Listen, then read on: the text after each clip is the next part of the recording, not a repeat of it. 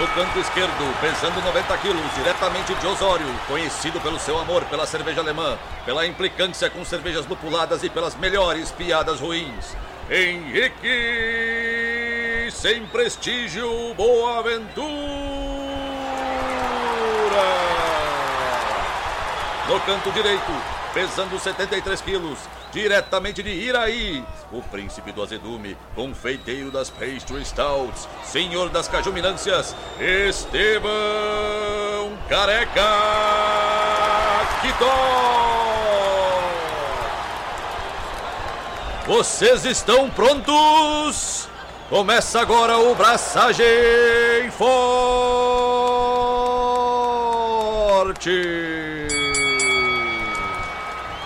E aí, galera, Estevão da Suricato aqui. Alô, Loite, Henrique Boaventura. E se houvesse mais pessoas dando café para quem organiza concurso, o mundo seria um lugar muito melhor e com menos guerras.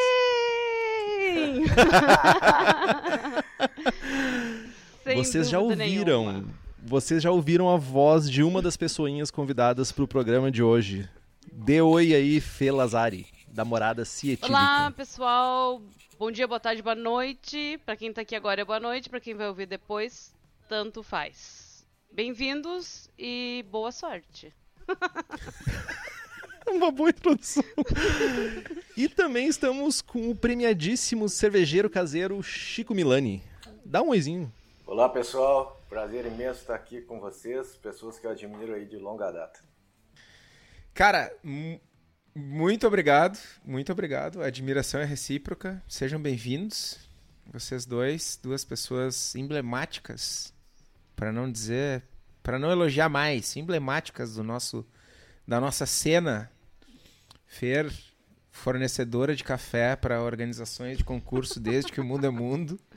Desde que existem concursos no mundo, Ah, tá louco. A, Fer, a Fer tá, já tá até nos comentários aqui, meu. Tá louco. Mulher. multitasking. Daqui a pouco ela esquece do programa e vai ficar só fica conversando só pelo nos chat, tá ligado? comentários. Eu faço isso às vezes. Ah, e eu tenho que chamar ele pra realidade, né? Sempre. A, a Fê Mas- tem uma parada que é muito importante, né? Lazari, no- na última, a última interação que a gente teve em concurso era, foi no CBC? É, se chama CBC, né? Não Sim. sei. Concurso Brasileiro de Cerveja.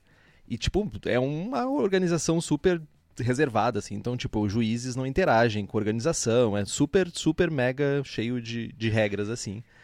E só chegou pra mim uma térmicazinha pequenininha. E, assim, alguém disse assim, ó, Lazari mandou pra ti. E era uma térmicazinha de café, né? Sempre, né? Meu, que vitória. Meu, é total, meu. Tipo, lá morrendo lá, sofrendo horrores pra organizar o concurso aí. Tipo, e chega aquela térmica de café. E não é qualquer. Tipo, não, não é um Melita, não é um Três O Corações. melhor café. É, é café, tá ligado? Tipo, é café, sei lá, torrado artesanalmente, moído na base, sei lá, da mão, sabe? Lote único. Lote Saca único, numerada. Então, Mas- tipo, Pra quem tá aí se perguntando onde que a Fê Lazari tá nos comentários, ela tá nos comentários do chat ao vivo, que é único e exclusivo para quem apoia o Braçagem Forte. né? E os benefícios, além de interagir com pessoas como a Fê e o Chico no chat, são muitos. Temos sorteios de equipamentos, livros e, de vez em quando, quando o Henrique resolve cumprir alguma promessa, o que é raro, tem um sorteio, uma surpresinha e tal. Mas tem também merchans exclusivos para os apoiadores do Braçagem Forte e a participação no melhor grupo de WhatsApp cervejeiro do país. Então, né? Faz como o André de Paula Menarim, o Bruno Cauê, o Carlos Poitevin, o Diego Bilheri, o Felipe Augusto Kintzer, o Felipe Lécio, o José Coelho Alves, o Guilherme Prado, o Christopher Murata, o Luiz Henrique de Camargo, o Luiz Gutierrez Quitolina, o Marcelo Arruda, o Miguel Eduardo dos Reis, o Thiago Gross, a Welita de Oliveira Ferreira e o Wendel Borges. E nos apoia pelo link apoia.c barra abraçagem traço forte. O link tá no post. E tá grande essa lista aí, meu. porra, ainda bem, né? Faltou, Faltou ar. faltou. Bom, mas rapidamente, antes da gente começar, né? Antes da gente começar o começo, só para relembrar, a gente tá no terceiro episódio do Sala de Braçagem, que é um programa de opinião, treta, Ou falta de. ou falta de, né? Não, não, é opinião, não necessariamente certa, né? É tipo um Roda Viva, só que não tem convidado no meio, é um assunto no meio e a gente fica agredindo o assunto. É tipo isso. Tipo, às vezes as Lindo. pessoas também. Lindo. Às vezes as pessoas. E Né? sem dar chance para elas se defenderem. Também, Cara. importante. A minha esposa, esses tempos atrás, ela, no meio de uma treta, assim, ela falou um negócio, eu, tipo, respondi, ela, meu, bateu, doeu, pega que é teu, velho. Se doeu, leva pra casa, filho da mãe. Eu, tipo, ok, sim, senhora. Imagino que não tenha sido sobre o milho do supermercado, né? Não, que não, virou não. pistache, né? Não, não, era sobre, sei lá, mano, era pior. Ok. Enfim, antes de começar a treta tretosa do dia de hoje, Fê, conta pra nós um pouquinho quem és tu, como tu começou nessa vida cervejeira, por que tu é tão querida pra nós e, né, por que que a gente gosta tanto de ti além do café. Essa parte é fácil, café, só. o resto eu não posso garantir. o café, sem dúvida. Eu sou engenheira tenho mestrado em biologia, trabalho com pragas de produtos armazenados, principalmente insetos. Não sei como eu vim parar aqui, mas aparentemente foi uma ideia do meu marido. A gente morava eh, nos Estados Unidos em diversos eh, momentos diferentes e a gente tomava coisas diferentes lá, cidra, hidromel, cervejas. E na volta para o Brasil, quando eu estava terminando o doutorado, eh, eu sentia falta de ter alguma coisa diferente para tomar que fosse, que não fosse vinho, que não fosse destilado, que fosse fermentados, mais leves, que pudesse tomar mais e fosse coisas diferentes. Daí ele inventou de, ah, então vamos fazer entrou no Google, Dr. Google, e achou a quatro quadros da empresa da, da família dele, a Body Brown. Isso lá em meados de 2009. E dali pra frente foi um- uma avalanche de loucuragem, assim. Ah, começar a fazer em casa umas bobagens, vai lá no Samuel, ganha um concurso, ganha outro concurso, vamos ver, terceiriza, vende só pro restaurante, todo mundo quer, a hora que você vê, você tá nessa loucuragem de ser cigano, produzindo em quatro cervejarias, três vinícolas diferentes. E todo dia só pensando qual que é a próxima loucuragem que eu vou fazer. é bom. E tu me chamou de arrogante Legal. porque eu tenho Mac. Ah, porque você não sabe usar o Mac. Numa das Não é vezes que eu morei nos? Estados Unidos, no meu mestrado, tipo, doutorado, doutorado. doutorado. doutorado, Doutorado. ó, tipo assim, Mestrado- e o Henrique tem um Mac. que Mas não, sabe usar, mas tudo bem. É, o problema é não saber usar. É. Ahn. Ai, tem mais uns 42 minutos aqui. Tem três. Ok. É, só- daí nós fundamos a Morada Companhia Tílica em 2011. E me- no mesmo ano de 2011 a gente foi participar do concurso brasileiro de cerveja em Blumenau, que foi um evento que eles fizeram para os abriram para cervejas artesanais. A primeira vez a gente foi. E foi super legal e estava tendo o South Beer Cup. E eles precisavam de auxiliares no concurso. Eu nem sabia que tinha que ir ao concurso, nem sabia que era um South Beer Cup. O Marquinhos Odebrecht, ó. Marquinhos Odebrecht. vamos lá que vai ser legal, vamos lá que vai ser legal. Eu falei, ah, é, vamos. S- só, nem, eh, né, só os apoiadores estão assistindo, então quem tá ouvindo, a Fer mandou um, um- um legal beijo. com o dedo do meio, dedo médio pro Marcos Odebrecht, nosso brother. Né? Ex-brother, a partir desse momento, ex-brother. É. Meu grande mestre. E daí descobri que tinha um troço que era um concurso de cerveja profissional, né? O South Beer Cup na época era profissional e, a gente, e daí pra frente comecei a é, organizar concursos. Em 2012 já é, organizei meu primeiro concurso e daí entrei nesse rolo de BJCP, Marquinhos Odebrecht. E hoje eu sou Mais um juíza meio. National Mid-Sider Judge pelo BJCP. E daí eu fico promovendo concursos, cursos, degustação. Eu gosto muito de harmonização e curso de off flavors, porque eu adoro ver vocês sofrer. É isto. Três minutos. Meu. Podia, podia ir mais, não tem problema. Eu gosto de ver vocês sofrer muito, então eu gosto muito do curso de A Flavors pra ver a dor na cara de vocês quando vocês estão cheirando aqueles copos de peido. Eu antes, do Chico, antes do Chico comentar a respeito da jornada dele na cerveja, eu só queria ah, fazer um comentário rápido. Todos vocês que se sentiram ah, atingidos de alguma forma com esse comentário da Fer, saibam que em 2018 eu me vinguei dela por nós todos. E tal qual ela reclama do Marcos Odebrecht ter botado ela nessa barca furada de organização de concurso, teve um rolê num concurso aí que eu não vou nem citar o nome, que foi muito meu, errado. Muito errado. e aí eu cheguei pra Fer e disse, Fer, vai feder, eu preciso de ajuda, aspas, alguém pra se ferrar junto comigo, vem. E aí, até hoje, ela se sente, ela é grumpy assim um pouquinho por causa disso. Então, sintam-se vingados. Perdi, é, eu, eu perdi vários anos da minha vida naquele, naquela semana. Foi, foi traumatizante. Mas. Mas vai lá, Fizemos. Chico, conta pra nós Pô, sacanagem de um vocês. pouquinho da hein? tua, tua trajetória aí. Sacanagem de vocês me colocar a falar depois da feira aí. Eu vou ter que dar uma floreada grande aí pra encher linguiça aí, cara. Porra. Pode não falar nada? Não, Cara, pô. nessas horas Esfrega menos é mais. Esfrega as medalhas na tela. É, eu sou engenheiro civil ah, e depois de 10 anos morando no exterior, aí, em países como Argélia, República Dominicana, Equador, Peru, Antigua e Barbuda, eh, a gente voltou para o Brasil em 2016. Foi aí que começou a minha história com a cerveja. Eu estava buscando alguma coisa que não tivesse ligado à engenharia, nada relativo à minha profissão. E aí minha esposa sugeriu de fazer um curso de, de cerveja, porque que não estudar cerveja. Foi aí que comecei a estudar cerveja. Fiz um primeiro curso em Blumenau, depois fiz outros cursos. Comecei a fazer cerveja no final desse mesmo ano, de 2016. As primeiras cervejas ficaram uma bosta.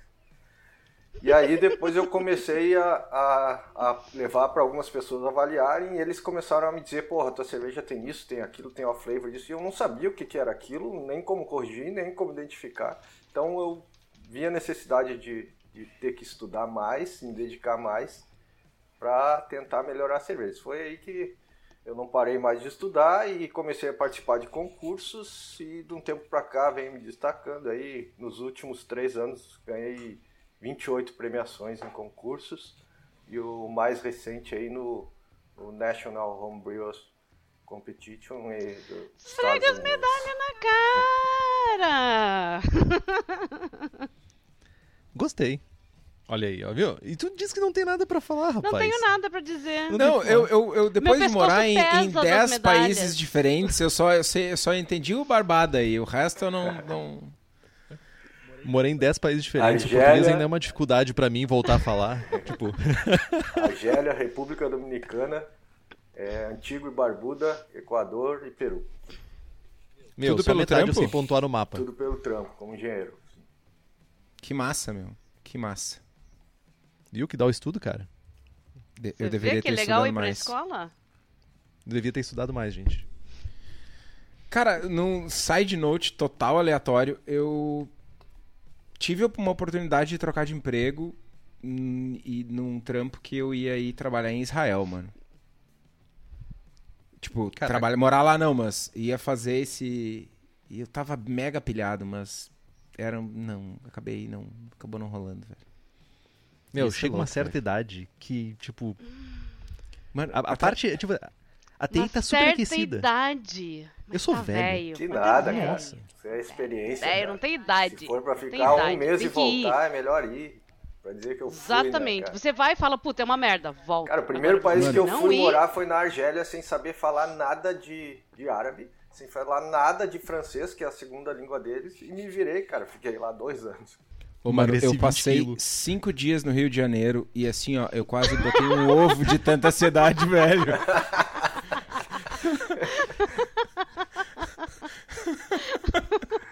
Caraca. Quando a gente chegava no Brasil, meus filhos pequenos falavam assim, pai, coisa boa, todo mundo aqui fala português. Bah, só imagina, Todo né, cara? mundo. Tu, tu morou fora com, com filhos? É, a partir da República Dominicana, sim. Na Argélia, o primeiro país, não. Mano, tu é muito guerreiro, velho. Nada, cara. Mano, assim, ó, pe- eles. pega todas as medalhas que tu ganhou na Seva, abre um saco de lixo, joga dentro, mano, porque morar fora com filhos, mano, tu é muito guerreiro, você é muito mais foda do que qualquer medalha na história da humanidade, velho. Puta que pariu. Que... Que Acabou o programa. mano, tem, tem um brother meu, Me dá uma Samuel. caixa de dunk que tá bom. Oh, E- Esse, esse meu brother, ele tem cinco filhos. E ele já tá, tipo, no quinto país só na pandemia, cara, de mudar de país. E ele tem cinco filhos. Mas ele tem dois problemas, né? Coragem.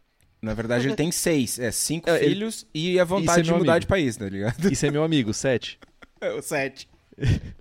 É, realmente, esse problema. A minha filha mais nova nasceu no Equador. O meu filho, ela, minha esposa estava grávida quando a gente estava na República Dominicana, mas aí por uma questão de infraestrutura de hospitais lá a gente decidiu vir para o Brasil e ele nasceu no Brasil. Mas a minha filha nasceu no Equador. Pessoas do mundo, né, cara? Olha que coisa chique. Cara, mundo globalizado é uma coisa muito massa, né, cara? Isso é muito doido. Imagina 50 anos atrás falar isso pras pessoas. Não, não, tipo, um filho nasceu em cada canto, gente. É isso. E cada um é fluente em um idioma. Em quatro idiomas, no caso. Exato. Mas, vamos lá. Como eu sempre digo, né? A pauta foi pro espaço, mas, tipo, vamos tentar retornar ela aqui. Ah, Pra quem já viu o tópico do programa, inclusive pela quantidade de pessoas que estão acompanhando ao vivo, é treta e a galera quer ver treta e quer ver carnificina, sangue voando. Meus Mas- pêsames, pessoas. O que que motivou? O que que motivou a gente juntar essas pessoas aqui pra gente falar nessa segunda-feira, 6 horas da tarde ou 7 horas da tarde agora? Basicamente, o que que aconteceu no universo? Teve uma premiação que aconteceu, ah, acredito que semana passada, aqui na Serva Gaúcha, aqui no Rio Grande do Sul, que era a premiação do campeonato estadual, que habilita as pessoas que são medalhistas de ouro a participar da Serva Brasil, né, do campeonato nacional. E teve um rolo que aconteceu que uma pessoa que é cervejeira profissional conquistou uma medalha, ou medalhas, e foi ah, o Best of Show. E teoricamente o que aconteceu é que essa receita é uma receita comercial. Medalhista já em, em concursos comerciais, etc. Então, tipo, não, a, a- o rolo, a, a questão aqui não é citar nomes, a questão aqui não é ficar apontando pra ninguém, a questão aqui é a gente Ah, discutir. Também vai ser, também vai ser. Vocês têm, olha só. Eu vou botar um disclaimer embaixo do vídeo que é a opinião das pessoas não reflete a opinião do programa. Mesmo que seja sua. Mas a ideia aqui é a gente discutir isso porque isso talvez nos concursos caseiros seja a maior área cinza que existe assim, tipo, ninguém conversa sobre isso, todo mundo dá muita desculpa, todo mundo tenta ficar em cima do muro, não não dá muito direcionamento.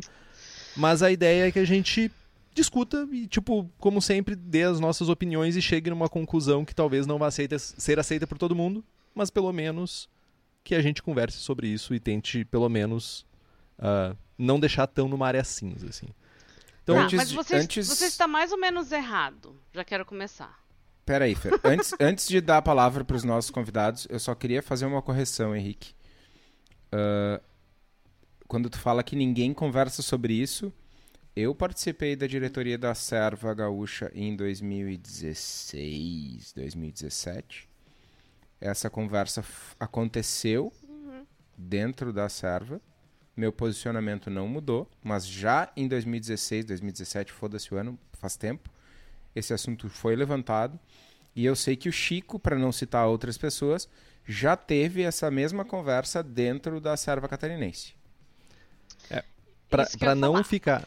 É, para não ficar também. Não, não é conversado abertamente. Vamos colocar. Tem todas as conversas laterais acontecendo, Ah. mas abertamente, tipo, em grupos, ou. Tipo, todo mundo fica conversando lateralmente. Olha só, aquela pessoa lá ganhou. Ou essa Não, não, pessoa não, que mano. ganhou. Tipo, abertamente, reunião Abertamente, de diretoria reunião. da associação, Ah, abertamente, encontro aberto da, da Serva Gaúcha, já foi. Já, essa Pra- lebre foi levantada há mais de cinco anos atrás.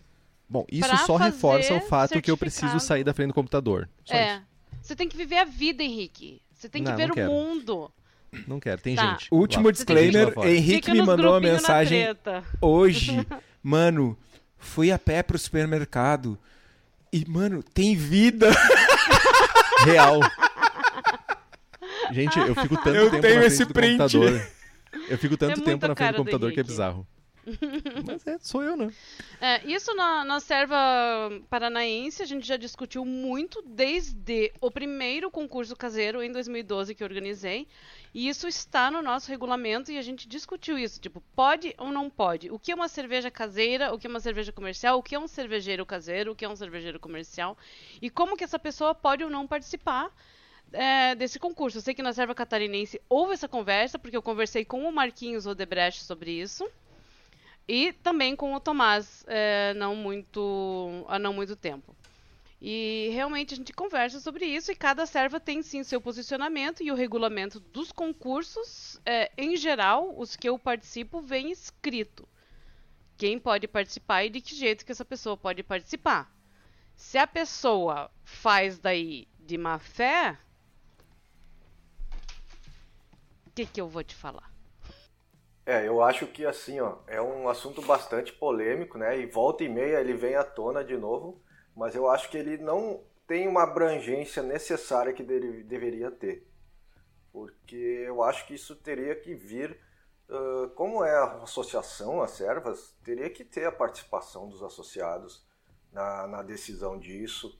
É, eu acho que teria que ser uma coisa unânime aí entre todas as servas para não haver conflito também entre as servas, né? Se pode ou não pode, uma coisa de tipo a serva Brasil liderar esse assunto. Uh, há um tempo atrás, eu acho que foi em 2019, houve uma tentativa aí de, de fazer um concurso onde haviam dois, uh, duas premiações paralelas, uma para caseiro e outra para profissional. E aí veio a pandemia, não, não se concretizou isso, mas o, o concurso da Serva Brasil estava desenhado para ser nesse, nesse modelo em 2020, se não me engano. É... E é um assunto polêmico. Eu confesso que não tenho uma opinião formada sobre o assunto, mas já tentei de algumas, de algumas formas colocar esse assunto para a serva e não senti boa recepção, sabe, de querer discutir o assunto. Já É, que tu... eu- Vai lá, Henrique. É, eu vejo que. Tem- é que isso a gente não pode deixar de evidenciar que isso tem um impacto nos concursos caseiros. né? Tipo, isso impacta de alguma forma. Seja Claro. pela credibilidade. Porque. Vamos lá, vamos dar. Vamos tentar situar um pouco mais. O que, que aconteceu exatamente? Teoricamente, a receita vencedora do concurso caseiro seria a mesma receita usada para um, pra um concurso comercial. Tá? Então, tipo.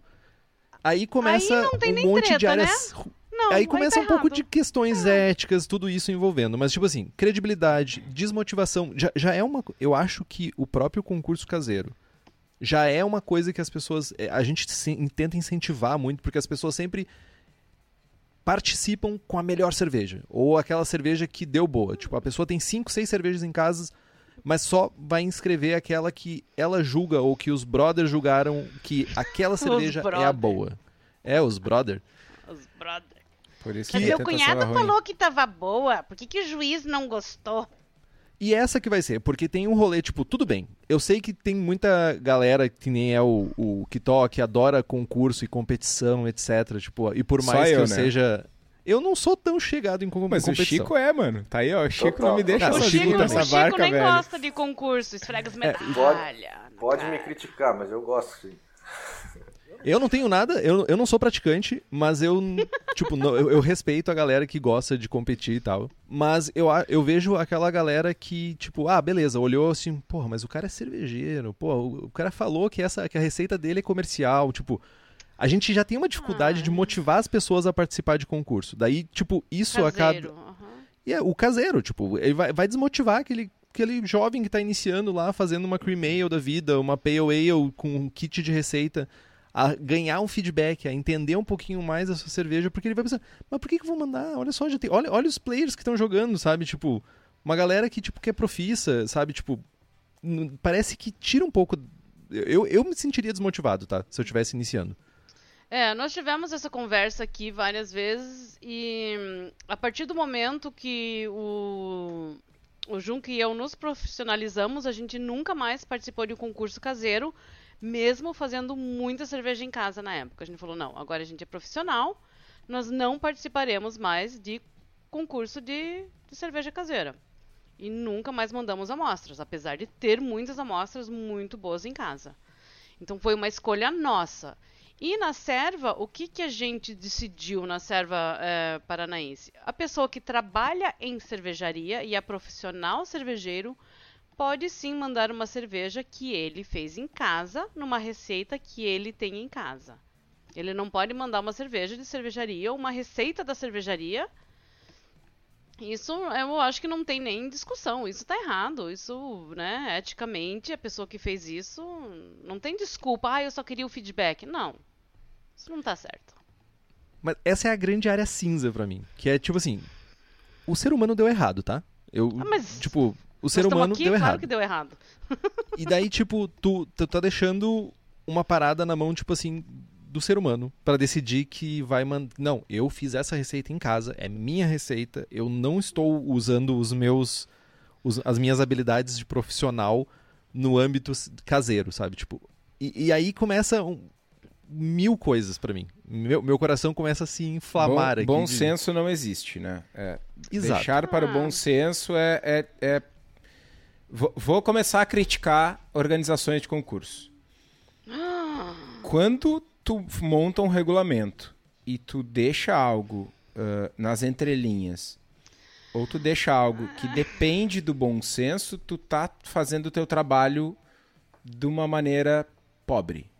Claro, E vai assim, dar ruim. Vai dar ruim. Vai dar Vai ruim. dar ruim, Ah, é mas eu, eu vai Estevão, ou eu, a Serva, ou eu, a organização XPTO, não quero me posicionar, porque se eu me posicionar, alguém vai tretar comigo. Então eu vou Você tá não errado. falar nada e vou deixar pro bom senso. E aí, se eu der sorte, dei sorte. Se eu der errado, é culpa dos outros. Mano, tu tá fazendo o teu trabalho de uma maneira ruim. Você tá errado. E digo mais, não tô dizendo que eu não tenha feito isso no passado ou que algum de nós não tenha feito isso no passado. Vou mais longe. Todo mundo faz isso em alguma esfera da vida em algum momento. Às vezes é mais fácil não se posicionar e, e jogar com a sorte. Agora, não muda o fato de que tá sendo um trabalho ruim. Gostaria Né? que não fosse assim, tá? Gostaria que o mundo não fosse dessa forma, assim, tipo, se ausentar vai me doer menos. Mas eu, eu, eu entendo o teu ponto, Kitó. Mas, tipo, eu, eu, eu, eu faço essa pergunta direto pro Chico, que é a, a, a pessoa que representa um pouco esse universo das pessoas que estão participando de, de campeonatos caseiros, que estão copando campeonatos caseiros. Tipo assim, quando tu vê um, esse cenário onde pessoas profissionais estão participando e eventualmente ganhando, qual é a tua sensação, o Chico, é a tua pessoa que participa e tá, tá lá compi- competindo com pessoas que teoricamente teriam acesso a mais coisas, mais Mais equipamentos, tempo para fazer mais cerveja. tempo. mais tempo, é, mais, mais rotatividade inclusive pra acertar, saca? É, assim, eu, eu falando como cervejeiro caseiro, cara, eu, eu acho bem desmotivante, assim, mim. Ver, ver as pessoas sendo premiadas numa categoria que, sei lá se, se deveria ou não participar. Então eu acho que é desmotivador. É, eu já sou um, um cervejeiro assim caseiro, vamos dizer, mais experiente, então essas coisas não, não me afetam muito, mas eu fico pensando num cara que está começando, como o Henrique falou, um cara que fez aquele kit de 20 litros dele ali, comprou um kit pronto, um negócio assim, e aí ele vai competir na mesma categoria que um cara que é profissional. Ah, tá bem, o cara fez na casa dele, fez, não fez com os equipamentos da cervejaria, mas ele tem uma série de, de outras vantagens que ele está tirando do, do dia a dia dele como cervejeiro, que está sendo através de uma, de uma profissão remunerada, ele está sendo remunerado para isso. né? Então eu não sei até que ponto isso não é uma competição desleal. Essa é a minha opinião como cervejeiro. Mas eu entendo o lado de pessoas, por exemplo, que trabalham em cervejaria, ou que, por exemplo, é um administrativo da cervejaria, que não faz cerveja lá, não trabalha na produção da cerveja, ou e que quer participar, talvez esses caras deveriam participar. Então, por isso que eu falo que eu não tenho uma opinião formada, mas como cervejeiro caseiro, eu acho isso desmotivador para o caseiro. É, eu vejo que muitas vezes a gente tem problemas para conseguir que pessoas participem dos concursos caseiros, né? Ultimamente, no Paraná nem tanto, mas eu vejo que vários lugares assim, você tem 15 inscrições, você tem 30 inscrições. Então, aqueles é, profissionais é, que se inscreveriam seriam mais inscrições e você teria um concurso de, de um nível melhor, de uma qualidade melhor de amostras. Então é complicado. Como o Chico, eu não tenho opinião totalmente formada sobre isso. Eu acho que teve um momento que eram necessárias essas pessoas dentro das acervas para motivar os outros a fazerem cervejas melhores, mas que muitas vezes desmotiva, porque você sabe que todo ano aquele cara manda 15 cervejas e ele vai ganhar meia dúzia de medalha com as 15 cervejas deles.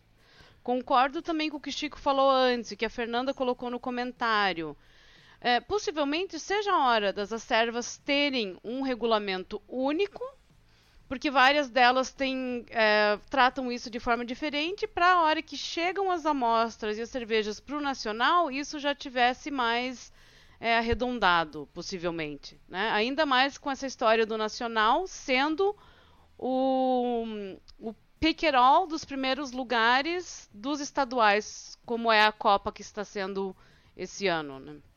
Então, com certeza, se você está fazendo uma Copa que junta o primeiro lugar de todos os concursos estaduais, esses concursos precisam ter um regulamento, se não idêntico, muito semelhante. Tá, e aí Padronizado, eu, no mínimo. Eu vou, eu vou defender a serva aqui. Eu fiz um levantamento, entrei em todos os, os regulamentos dos concursos Ai, que homem! Ele trouxe uma tabela! E aí, todos os em verde aqui que o pessoal está escutando aí é, são dos concursos da Serva. E todos têm um, um regulamento bem similar, tá? Eles permitem profissionais, desde que seja feito na casa dele com equipamento caseiro. Então o regulamento das acervas está bem parecido.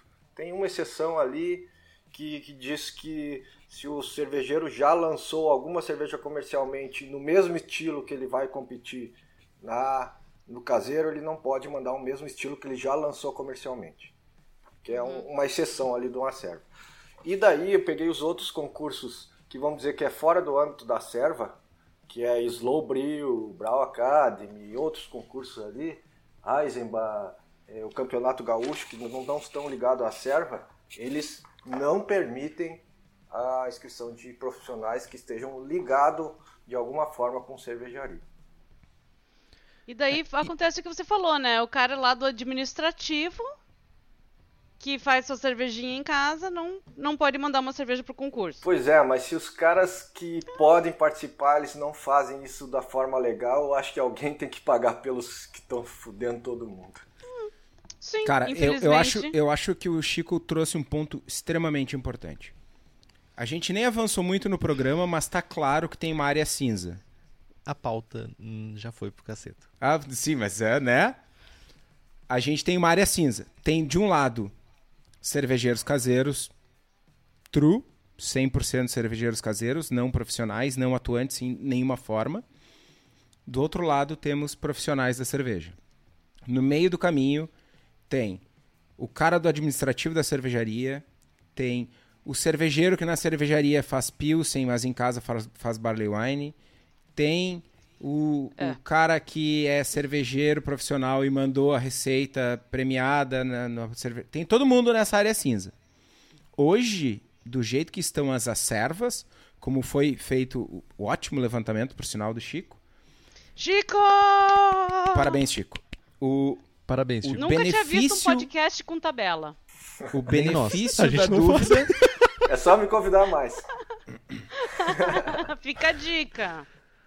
O benefício da dúvida nos concursos da Serva, ele beneficia, ele tá favorável a quem trabalha na cervejaria. O meu ponto todo é, essa área cinza é uma área super difícil de regular. O benefício da dúvida tem que ser favorável ao caseiro true. Porque toda vez que, um, que alguém ligado à cervejaria ganha uma medalha, é X caseiros a menos participando, é Y, y caseiros desmotivados, é Você questionamento está inventando sobre... essas estatísticas. Você não sabe disso.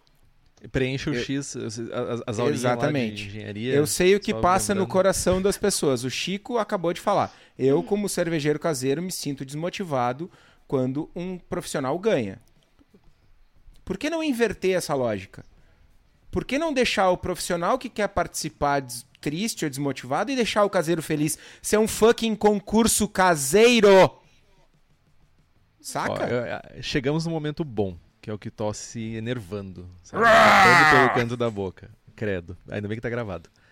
E, cara, tem, e tem, tem mais um rolê envolvido, tá? Que pra mim. é, O, o, o Chico falou de uma parada da planilha dele ali que é interessante. Que tem uma serva que aceita que se- case, ah, cervejeiros profissionais insiram amostras, desde que não tenham lançado comercialmente aquela amostra. Eu nunca Aí já é outra- isso. É a serva Aí já é mineira. outra área cinza. A mineira, ó.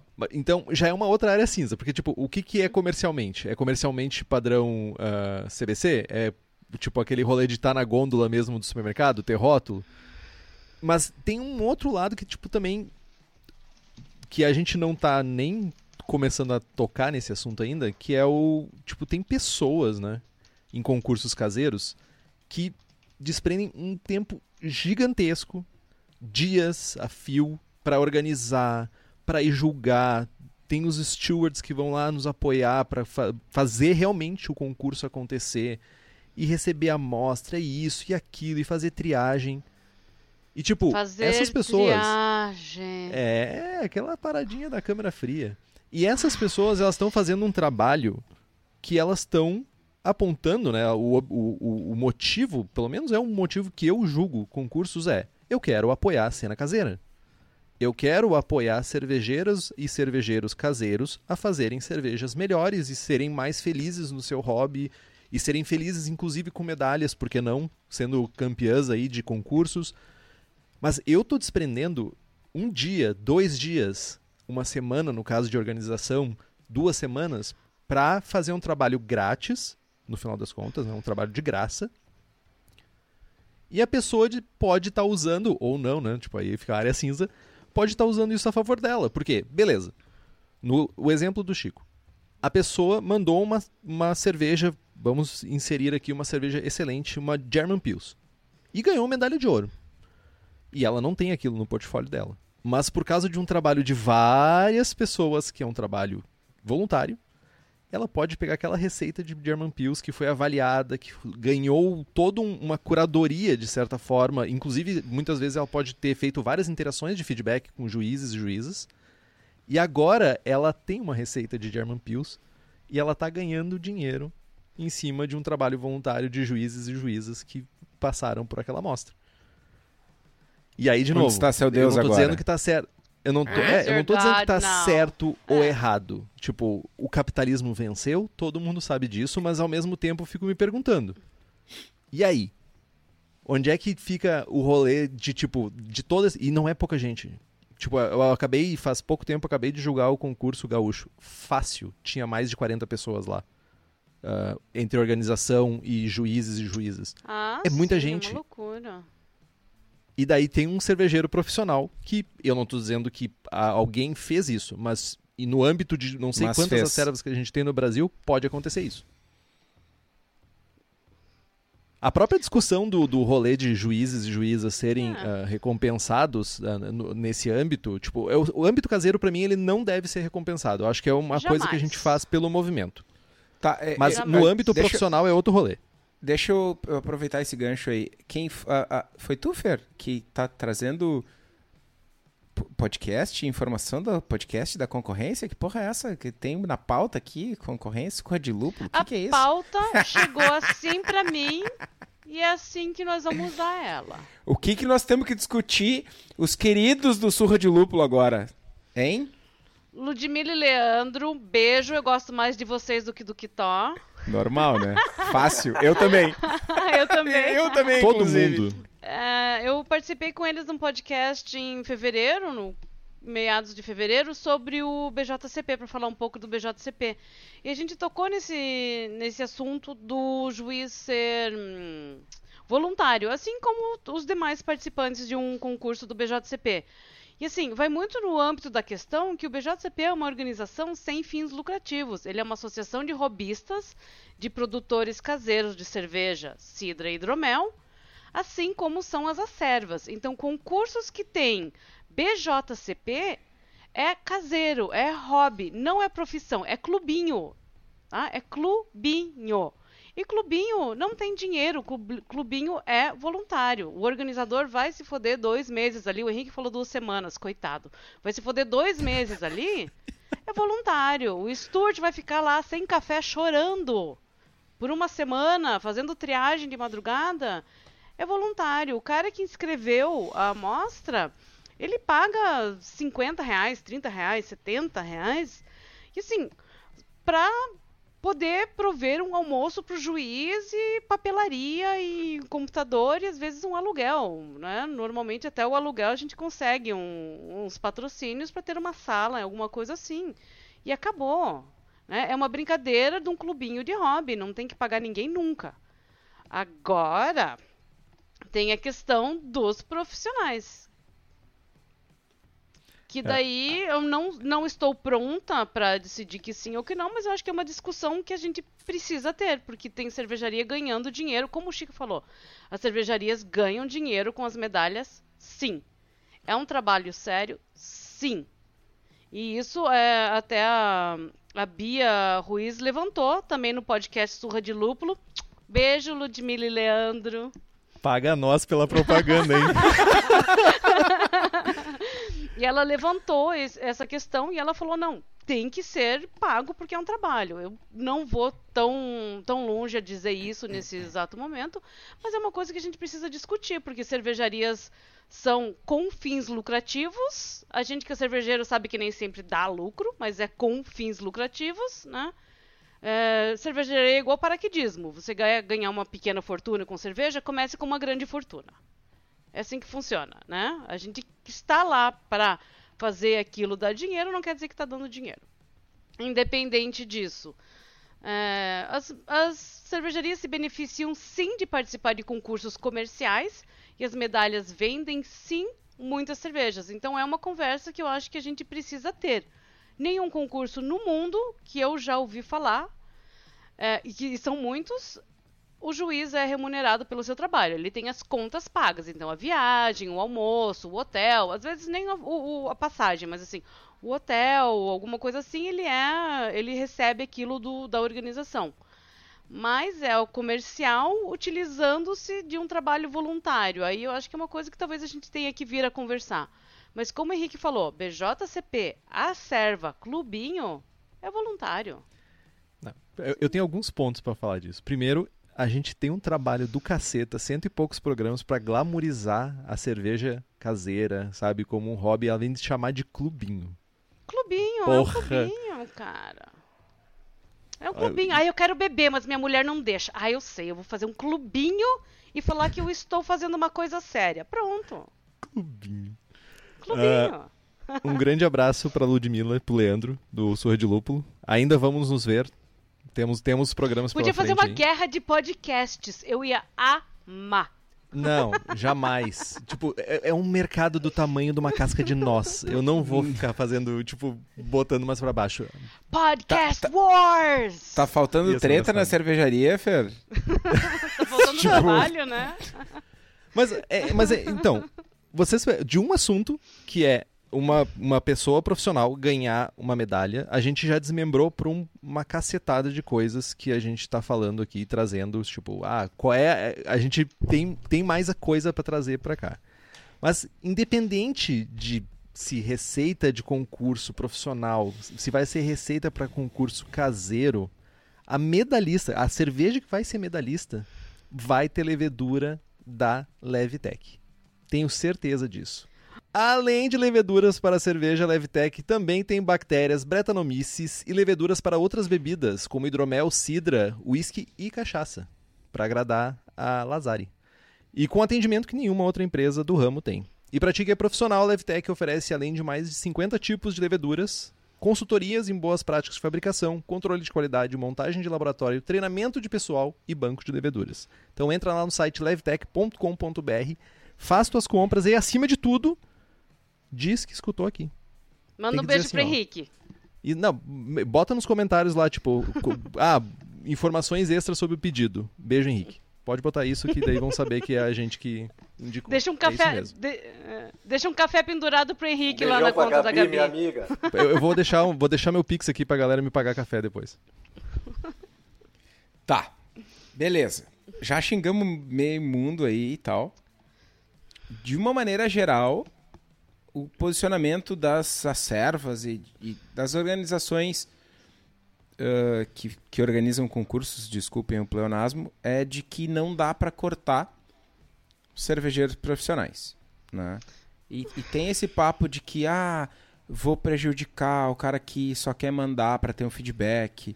Mano, se tu é profissional, tem 19 maneiras diferentes de conseguir feedback. Sem Você contar não tem que um eu- amigo, né?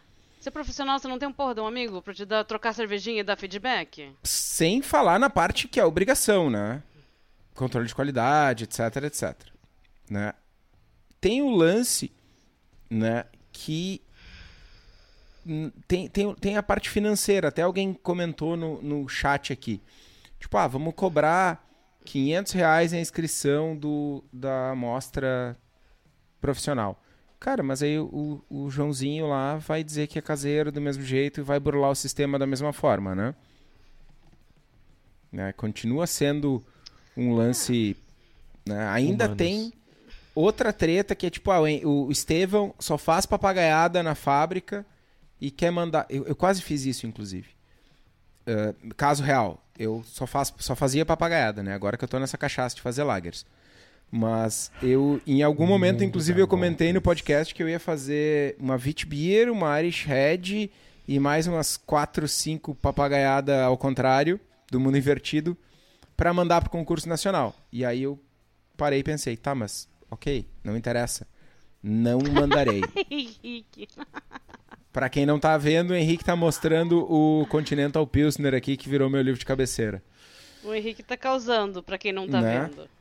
Só tem historinha. Então, o meu questionamento é: quem manda cerveja pra concurso? Seja caseiro, seja o Chico, seja o Estevam, seja o Henrique, seja a Fernanda, qualquer um. O que que tá buscando? Tá buscando feedback? Ou tá buscando ganhar uma medalha numa competição e dar uma lustrada no ego? Como é que, que- qual é a opinião de vocês a respeito da participação no concurso? Pois é, e um profissional, seja ele ou buscar feedback ou buscar premiação, já tá errado por si só. Já tá errado. Eu acho. Tudo bem, mas qual é a motivação de mandar a serva para um concurso? Eu, eu quero que vocês. Eu quero ter isso gravado, registrado. Tá, é porque a gente tem duas pessoas, uma caseira e uma profissional. Então, tipo, qual é a motivação de cada um de vocês? Profissionalmente, eu mando pra ganhar a medalha e o povo da venda, os vendedores, conseguirem falar: essa tem medalha. É isso. Chico, por que, que tu manda a serva para o concurso? Cara, eu, eu digo que hoje pra mim é uma mescla dos dois, tá? Que eu mando pra ter feedback pra poder melhorar minhas cervejas, mas antes disso eu já tenho possibilidade de ter um feedback, de saber analisar, eu já sei até um determinado nível que a minha cerveja tá ou não tá, um nível de medalha ou não. Então também eu tenho esse lado da, da medalha também. Eu tenho uma pergunta Ah. para ti. Tu mandou alguma serva ruim pro NHC ou tu mandou as melhores? Ah, mandei as melhores. Pois é. Tu não queria feedback. Tu sabia que elas eram as melhores. Tu queria a validação da tua serva. Eu não, eu não tô falando isso do tipo, tu é ruim. Eu faço a mesma coisa. Tamo junto, mano. Tamo junto, abraçado. Eu me senti julgado pelo que tô. Só queria dizer isso. Cara, mas tu é. Ah, tu, mas tu é, sempre. Mas, mano, tá ligado? Tu não manda a serva ruim porque, ah, eu quero descobrir o que aconteceu. Tu manda a serva que tá melhor. Por quê? Porque tu quer a porra da medalha, velho. Eu também quero. Saca? Eu só mando as melhores. Tá ligado? E se tem alguma que eu tô na dúvida, eu não mando. Porque não vai ganhar. Porque eu, não vou, porque eu ainda tô na, tô na noia assim, desculpa, Fer. Mas assim, eu vou mandar cinco e eu fico sonhando, bah, eu podia mandar cinco e ganhar cinco. E bater no peito aqui, ó, 100% de aproveitamento. Chupa mundo. Porque já aconteceu, eu falei isso alguns episódios atrás, já aconteceu comigo. Aconteceu em algum momento, ah, em 2019, quando a gente ganhou a melhor cervejaria do Brasil. Os caras, ah, quantas medalhas tu ganhou e tal. Eu, "Bah, eu ganhei quatro. Pô, tu ganhou me- melhor cervejaria pequeno porte com quatro. Eu, é, ganhei com quatro, mas eu mandei só cinco, mano. E aí os caras, ah, nossa, 80%, o cara é foda. Exatamente. Eu tava buscando exatamente essa reação. Porque eu queria, e continuo querendo, o tapinha nas costas e o dinheiro no bolso. Né? Caseiro não tem dinheiro no bolso, mas tem o tapinha nas costas. Meu ponto é que todo mundo busca, né? Ninguém manda as piores cervejas para ter os melhores feedbacks. Tá, eu, eu preciso fazer um comentário sobre isso. Que é um. Eu, eu tenho um grandiosíssimo receio de que. é- é- e, não, e tá ok, tá? Vocês. Tá ok vocês se sentirem dessa forma e terem esse tipo de, de, de comportamento e de, lá, de decisões e tal. Mas Tá eu ok, como. mas... Tá ok. Mas, entretanto, porém, Tá tudo bem.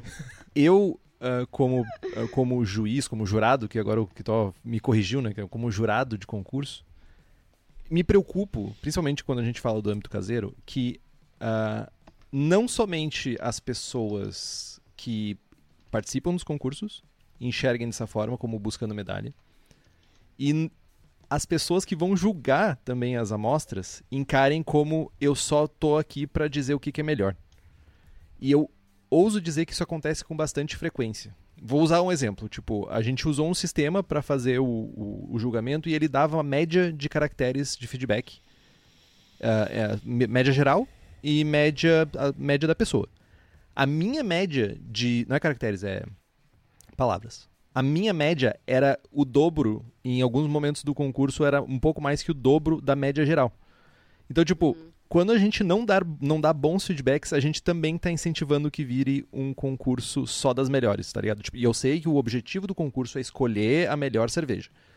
Mas quando a gente tem esse objetivo único exclusivamente, a gente pode estar criando, e eu pareci um atendente de telemarketing falando, abraço Aham. pessoas atendentes Estaremos de telemarketing estando falando. criando. A gente Exato. pode estar te respondendo, senhor. E, ah, podemos estar criando um ambiente que não é o que a gente está querendo, de dar feedbacks, feedbacks bons, feedbacks que realmente façam sentido e não ser aquela colinha do BJCP, tá ligado? Tipo, mas, tipo assim, o que, que realmente vai fazer aquela cerveja ser melhor? E tá ok mandar melhor cerveja pro concurso, tá? Eu só realmente me preocupo quando a gente olha só por esse prisma, que daí acontece esse rolê. Tipo, primeiro que nem todo mundo se sente confiante de que a cerveja é a melhor. E o segundo ponto pra mim é que a gente vai ter pessoas que inevitavelmente dizem assim: "Ah, mas eu não, por que eu vou mandar?", sabe? Tipo, não vou ganhar nada. Então é, é complicado. Tu falou em, em feedback, me ocorreu um negócio. A gente interpreta mal.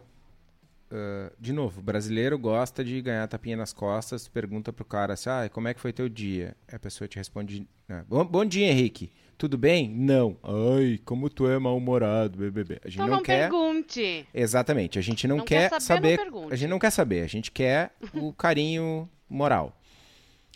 Competição de serva é competição, não é a- o não tem o prêmio para o melhor feedback. Não tem o prêmio melhor súmula preenchida. Ah, olha aqui, best of Deveria. show súmula preenchida. Talvez. Deveria. Talvez. Talvez. Eu deveria receber esse prêmio. É, e o Henrique só tá dizendo isso porque ele, ele acha que ele deveria ganhar, não é? Porque ele acha que a gente, né? Enfim. É pra isso que Mas é, é uma competição de cevas, mano. É pra ver qual é a melhor ceva, não é pra ver qual é o melhor feedback. Ok, o feedback é uma parte importante, mas eu volto a bater na tecla de que, mano, a gente vai pro concurso pra ganhar medalha. Se tu é cervejeiro profissional e tu realmente não conhece alguém, tu não tem o ferramental necessário e tu não sabe o que fazer pra ter um feedback, tu precisa pagar um concurso caseiro pra mandar tua ceva, mano. Você tá errado. É a Fê que falou, não fui nem eu. Ah, você tá errado. Você não tem Tá. um amigo? Meu, eu faço umas aberração. O que que eu faço? Mando pro Zumba. Por que não manda pra Quem que nós? merece? Mal lhe pergunte. Ah, por quem que merece tomar mais a Fernanda porcaria do não que o manda Zumba? pra nós. Fê, desculpa. A Fernanda não manda nada pra nós, Henrique.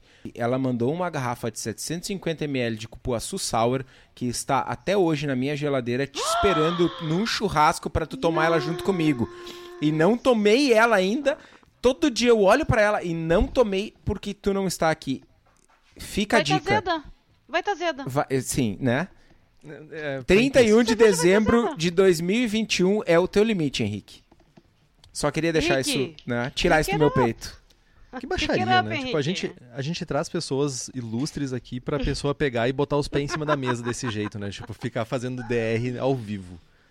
Mas é isso, cara. Você tem um amigo chato que entende de cerveja que vai te falar a real. Não é aquele, ai, manda lá no encontrinho da serva e todo mundo vai, ficar vai falar que tá boa. Meu, você é profissional, você conhece outros profissionais que você respeita e sabe a opinião do cara e sabe que o cara não vai mentir pra você. Você tem que pagar um cur- um concursinho caseiro? Pare, né? Manda pro Zumba, o Zumba te xinga. Tá, mas eu tenho uma, uma pergunta então. Eu tenho uma pergunta pra fazer pro Chico. O Chico trouxe um pouco sobre essa parada do, do só mandar a- a- as. Tipo, pro. Na verdade, o Kitó jogou a isca e, tipo, pegou e ficou esperando com o cacetete pra, pra bater. Mas. Isso é hoje, hoje. Isso é o Chico hoje, Foi mal, medalhista. É a pessoa que, tipo, que ganhou experiência em concursos e chegou nesse ponto. Mas existiu um Chico lá no início que quando participava de concursos não tinha toda essa certeza, não tinha todo esse conhecimento que foi adquirido ao longo do tempo. Não, sem, sem dúvida. Minhas primeiras participações aí nos concursos foram justamente só por feedback. Eu não tinha esperança nenhuma em medalha. É isso? E aí eu comecei a tratar aquilo de uma maneira que eu pudesse estudar e saber do que os juízes estavam falando da minha cerveja e aonde eu poderia melhorar os processos. Tem muito feedback que tu pode rasgar e jogar no lixo, que não serve para nada, Sim. mas tem alguns que você consegue aproveitar e te melhorar a sua cerveja. Eu não digo assim ó, que 100% das minhas cervejas, por exemplo, o que o Tom me perguntou antes, das minhas cervejas que eu mandei pro, pro Nacional. Eu tinha umas ali que eu sabia que elas tinham defeitos e mesmo assim eu mandei. Porque eu queria saber uma opinião de, vamos dizer assim, juízes gringos, para saber a opinião da minha cerveja e até para eu poder, de repente, participar outros anos ou alguma coisa assim. Então, eu mesmo, hoje, eu, eu leio todas essas avaliações. Ah, a Fer falou da, da planilha ali, eu faço uma planilha com todas as avaliações, o, quais foram os defeitos da minha cerveja, o que, que eu tenho que melhorar em cada uma. Cara, eu faço planilha para tudo. Caseiros, escutem isso. Qual é o problema de Façam vocês a com planilha, planilha da cerveja. Ô, ô, Henrique, o problema é que a gente fez engenharia. Essa é, a gente- na faculdade de engenharia a gente aprende a usar o Excel. Então, assim, Kitó, não é aquela coisa de que o feedback hoje pra mim não serve pra nada. Pelo contrário, cara, serve. Mas eu já tenho um discernimento de que cerveja tem potencial pra ter uma medalha ou não. Mas eu Cara- uso feedback e continuo usando. Para não parecer que eu tô te, te corneteando única e exclusivamente. Mas estou. Não, não, não. De maneira alguma. Mas é, tu traz um ponto importante. Ah, eu acho que, realmente, a minha trajetória é bem similar à tua. No começo eu queria entender o que, que eu estava fazendo e ganhar medalhas. Mas ah, hoje, e acredito que tu passa por um, por um processo similar ao meu, porque, né, cara, não vou ficar te elogiando de graça. Tu é um baita cervejeiro. não é eu, eu te elogiar ou não que vai te fazer um cervejeiro melhor ou pior, né? Tu é um baita cervejeiro, não precisa a validação do Kitó, né? De forma alguma. Mas Mas é assim, fácil pra te elogiar as outras pessoas e pra mim é tão difícil, né? mano, mas é Tinha um que. certo o- ciúme aí, mano, uma mágoa aí. Ai, me- Beijo, ó. Kitó. o, o mérito é das outras pessoas, não é meu, tá ligado? Eu não tenho.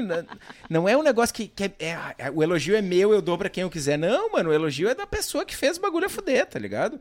Por sinal, pra quem não sabe, ah, dois, três dias atrás o Chico compartilhou conosco no grupo a foto do o enquadramento da súmula e da, da medalha do, do, Do NHC. Mano, brutal, mano. Brutal, brutal. Demais, parabéns. Mas voltando ao, ao Parabéns. meu argumento, é o seguinte. Hoje eu mando servas pro concurso, pro concurso comercial, e eu leio todos os feedbacks. Mas o meu, a, a- a minha motivação ao ler os feedbacks não é, nossa, vou descobrir se minha cerveja está boa ou muito boa ou qualquer coisa assim. É descobrir como os jurados estão interpretando as cervejas que eu estou mandando para que no próximo concurso, eventualmente, eu faça os ajustes necessários para ter mais chances de ganhar medalha. Saca? Tipo, vou pegar o exemplo da goiabinha. Goiabinha é a melhor serva da minha vida. Mano, eu, eu não. Eu, eu tenho consciência de que ela não performa bem em concurso. Todo ano eu mando, todo ano eu leio a súmula e fico pensando: será que tem alguma categoria que eu conseguiria enquadrar ela para ter mais chances? Sim ou não? Como está a interpretação dos jurados? Fico olhando quem ganhou medalhas nas categorias que eu mando a goiabinha para ver onde eu tenho mais chance de ganhar. O feedback é importante, mas chegou um ponto que não é um feedback. Porque, porque assim, não é que os jurados são ruins, não é que eles não têm capacidade de, avaliar a minha serva. Mas, cara, meia dúzia de linhas, às vezes é muito pouco. Né? E aí eu, eu faço o gancho. E pouco manda... tempo, né? A Exatamente. também. Eu pegar uma serva, qualquer serva, e sentar com a Fer Lazari e tomar a serva em 30 minutos e fazer um bate-papo com ela é surrealmente mais enriquecedor do que ela preencher uma súmula. E tem muito mais palavrão. Exato. E tem muito mais compreensão. Então, meu ponto é, o concurso continua não sendo o melhor lugar para tu ter um feedback. Conseguir fazer o fechar o, o, lance. Vai, Chico. E aí eu coloco um, uma situação que ocorreu comigo, que tá vai bem ao, ao que o Kitó tá falando uma vez eu peguei uma cerveja minha que foi ali uma das primeiras que eu vi que a cerveja tava boa, cara, que eu assim, porra, agora eu fiz uma cerveja legal. Eu vou levar pro Quitó tomar essa cerveja.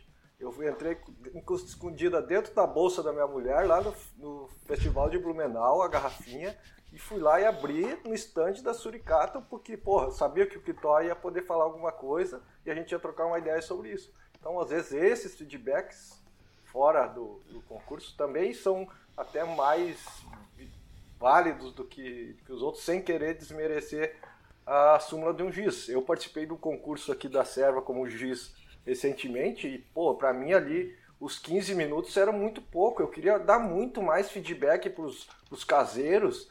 Eu queria escrever muito mais, mas os juízes experientes que estavam sentados na minha mesa, eles já estavam terminado a súmula e estavam é. me esperando. Então, porra. E aí eu fiquei até muito satisfeito que um dos, dos cervejeiros me mandaram um e-mail, um WhatsApp, e eu pude dar o feedback que eu não consegui dar naquele momento. Então tem muito mais coisa que a gente pode passar que, que, que os, que os caseiros podem tirar mais proveito disso. Tem, tem, tem um ponto interessante aí. Que é eu, eu não discordo em absolutamente nada, grau, gênero e número do que tu falou, tá, Chico? Uma conversa que, que seja os mesmos 15 minutos, tá? De uma súmula. Para quem não, não, não tá acostumado com o processo de julgar cerveja, é, em geral, uma súmula demora 15 minutos para ser preenchida. Um pouquinho a mais, um pouquinho a menos, mas a média gira em torno de 12 a 15 minutos. Depende do concurso, depende da mesa, depende do, do grau de a experiência que a pessoa tem com o processo de fazer súmula. Súmulas uh, digitais, que é no, pelo computador, costumam até ser mais rápidas do que as escritas, porque basicamente o ser humano não escreve mais, né? Mas tu entende que capturar esse momento de 15 minutos de uma pessoa específica é muito mais custoso. Tu, tu, tu mesmo, tu relatou o processo para conseguir esses 15 minutos, sei lá, talvez mais tempo que tu conseguiu do, da, do Kitó lá no concurso e seja de qualquer pessoa, tu conseguir esse tempo é muito mais custoso. Tipo, exige muito mais esforço da tua parte, mais esforço da parte que vai avaliar a cerveja. E, e, e exato, e isso, é, tipo, é, o, o, é, é equivalente, né? O esforço para te conseguir esse tempo, ele vai refletir no tempo que tu vai conseguir de informações, a quantidade de informações e quantidade de dúvidas e tudo que tu vai conseguir. Então, tipo, tem, tem esse trade-off, essa troca que tu tem, tem aí também.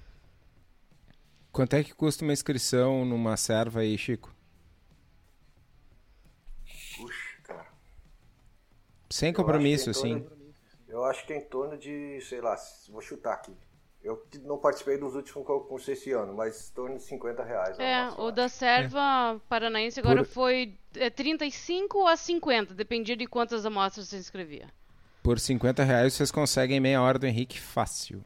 Sem, não, o Henrique. Né? Pff, 50 Oi? reais você passa o dia com o Henrique. Tá ligado? Não, só, só pra tretar com o argumento do Henrique, tá ligado? É tipo. Tá, pr- primeiro, tipo assim, 50, tu né? virou meu agenciador? Assim, 50 Sim, sim. reais e um café, o Henrique ia ter uma semana. Né? Olha aí, ó. pô, me chamaram de barato, velho. É, e eu digo mais, aí o Henrique colocou uma coisa que é verdade. Você, você tem que ah, gastar o seu tempo com isso, ir lá, correr atrás, chamar o cara, ir na cara de pau, ó, porra, avalia minha cerveja. Tem tudo isso, né? Então tem gente que não tá disposta a fazer isso. Eu, quando E- eu sabia que o Kitó ia estar lá no festival, festival do Blumenau, eu coloquei na cabeça que, cara, aquilo ali ia ser a coisa que eu ia fazer naquele dia. E às vezes você É, pega o cara num mau ele. momento também, né? Às vezes você leva, você chega todo feliz, já aconteceu comigo, né? Porque eu, eu sou meio grossa e meio sem Tu noção. tá sempre no mau momento, né? É, mas às vezes é o pior momento. Daí a pessoa chega super feliz com a cerveja e você tá lá fudido servindo cinco pessoas, fazendo seis coisas ao mesmo tempo. E assim, você não tem aqueles 20 minutos que a pessoa gostaria que você tivesse. E às vezes a pessoa fica chateada, porque, pô, ela fez aquela cerveja com todo carinho, tá esperando um feedback decente, você tem todas as condições de dar um feedback decente para aquilo, mas a pessoa te pega no momento que você tá no meio do evento, no meio do concurso, enlouquecido, né? Então é meio complicado também. Mas quando dá certo, dá muito certo. É, eu, eu continuo, eu concordo, concordo, continuo achando que ter esse bate-papo com quem quer que seja, não precisa ser uma Fer Lazari e um Henrique Boaventura, que são nationals fodalhásticos. Chegarei lá um dia, um dia. Vale pelo sabe. menos 5 ah, pila mais, né? sei. Ah, não sei. Ou como é que é? Vale Henrique? 5 pila. Vale 5 pila a mais. Só esse National já vale 5 pila a mais na meia hora, né? Né? É, se, se tiver que usar o diploma de National, vale um pouquinho mais. Então, é, é, meia hora é 50 com o Henrique, 45 comigo, tá? ai, ai. Cara, mas é, é, é fogo, cara. Esse lance do ego é um. né? Já diria o Quitozinho. Meu ego é maior que o teu. Né? Sempre tem alguém querendo aparecer e querendo se tirar vantagem, enfim, querendo. Ego é foda, velho. Mas falando em ego e falando em lúpulo, porque meu ego é uma Haze IPA, né? Eu não posso, não posso deixar de lembrar da Hops Company, que é a empresa especializada em fornecer lúpulos selecionados diretamente das fazendas. Eles acabaram de chegar aqui no Brasil, vieram da colheita de lúpulos lá nos Estados Unidos. Fiquei sabendo por boas línguas que o Galbeno e o, e o Eugênio trouxeram algumas coisinhas na mala para eu selecionar, porque eles estavam lá visitando produtores, visitando moinhos, buscando novas variedades, lotes que se destacam sensorialmente para trazer para nós cervejarias aqui do Brasil. Então, se vocês têm interesse nos lúpulos da Hops, entrem em contato com eles, hopscompany.com ou entrem em contato com eles no Instagram e, meu, bora gastar os dinheiros porque, né, é só lúpulo muito bom, velho. Uh, compre lupus. Compre lúpulos. E, meu, e, e é surreal a qualidade. Meu SAS deve estar na próxima viagem, já deve estar meu SAS lá. Né, selecionado. 2027 pra ti o SAS. Ah, meu sas. Tá, olha só, gente. Falamos um monte de coisa, falamos de feedback, falamos da. A gente. Eu queria voltar na área cinza. Falamos do cara que trabalha no administrador, no administrativo da cervejaria, falamos, no- falamos de toda essa galera. Como é que a gente define um profissional da cerveja? Dono de cervejaria é profissional? Cervejeiro, prático, auxiliar é profissional? Consultor. Ah, eu não trabalho numa cervejaria, mas eu dou consultoria para sete cervejarias. Faço receita, nananana. Youtuber é profissional da cerveja? Podcaster é profissional da cerveja? Como é que a gente define? Onde é que é o ponto de corte? Convidado de podcaster. É profissional. É. É, agora, tipo, olha aí. E agora? E agora, E José? agora? E agora, Chico? E ferrei. Como é que você vai encher tua parede de medalha agora? É, É difícil, Kitó. O que, que é o profissional? O profissional é o cervejeiro que está cozinhando a cerveja, é o menino que está moendo o malte, é a moça do, Do laboratório? do laboratório que faz todas as análises e sabe tudo de tudo, de cerveja, de tudo que está acontecendo. É o dono da cervejaria que uma vez fez uma cerveja caseira, mas nunca, né? Não faz cerveja na própria fábrica, muitas vezes. Cara, eu vou mais longe. Eu, eu- eu te- tenho a tendência de olhar para o dinheiro. Né? Onde está o dinheiro? Quem ganha dinheiro com cerveja? Tá, mas aí isso leva. É outro problema. o salário, porque né? Todo mundo o Henrique Boaventura ganha dinheiro. Vou usar o Henrique. Agora é a hora. Eu, eu tenho a permissão do episódio 119 para bater no Henrique. Sentar-lhe a porrada, cotovelada no dente. Mano, Que o isso, jovem? Henrique ganha dinheiro com cerveja. Seria o Henrique um profissional da cerveja, sim ou não? E ele passa o tempo inteiro falando de cerveja. Não é possível. Vou mais longe. Se o Historicamente. Henrique E enchendo o bolso com isso. Se o Henrique mandar uma amostra hoje pro Nacional das Reservas e ganhar Best of Show, amanhã o Braçagem Forte tem ou não tem mais ouvintes? Porra, jovem. Não joga contra a empresa. Testa aí, Henrique, testa aí, manda, manda, manda, manda, manda. Vamos ver. Vamos ver. Como diz o Oscar Freitas, não confundir mídia com profissão. Tá, mas Ai, peraí. que dó. Não necessariamente. Vamos lá, vamos pegar essas, as mídias modernas aí. Mídia moderna é ótimo. Mas, tipo, youtubers, podcasters, sei lá, Youtubers. twitchers, não sei mais o que, que é o, o atual. Somelelês, né? TikTokers. Somelelês são ou não profissionais? É, mas tipo assim, tudo bem. Tu pode fazer um canal no YouTube e, tipo, tu não fazer absolutamente nada relacionado à cerveja, a não sei, sei lá, recebidos, sabe? Tipo, mostrar recebidos. O sonho de todos os jovens cervejeiros. Meu, de- a, a vida é bem mais do que recebidos. gente. Eu Recebidos só só se fossem Morada e Chico Milani. Aí eu seria feliz. É, ah, tem os recebidos pagos também, que eu dou uma risadinha muito Ai. Eu dou uma é risadinha de canto assim recebido, quando alguém né, gente? coloca. É recebido entregue. pagos. Não é é, exato. recebido, é entregue. Olha aí, ó. Olha aí. Pessoa que diz verdades. Mas. Eu tá, mando tudo. minha cerveja mesmo, foi bastante gente. Ah, Não, ah, tem que chegar, tem que chegar. Eu, já- eu, eu tomei uma do Chico já, então. Eu já É, tomei e uma gruda. Deu feedback, hein? Eu dei feedback pra ti, né? Sim. Ah, Deu. então. Dei feedback, Teu dei feedback. parceiro não deu. Ah, mas é, daí tu tá pedindo demais também. Tá, o mas Andrew tudo bem. entrou com uma questão interessante aqui. Deixa eu só completar o que o Kitó falou. Né? No campeonato de cerveja caseira, muitas vezes o ganhador do campeonato faz a cerveja numa cervejaria. Certo? Certo. E aí?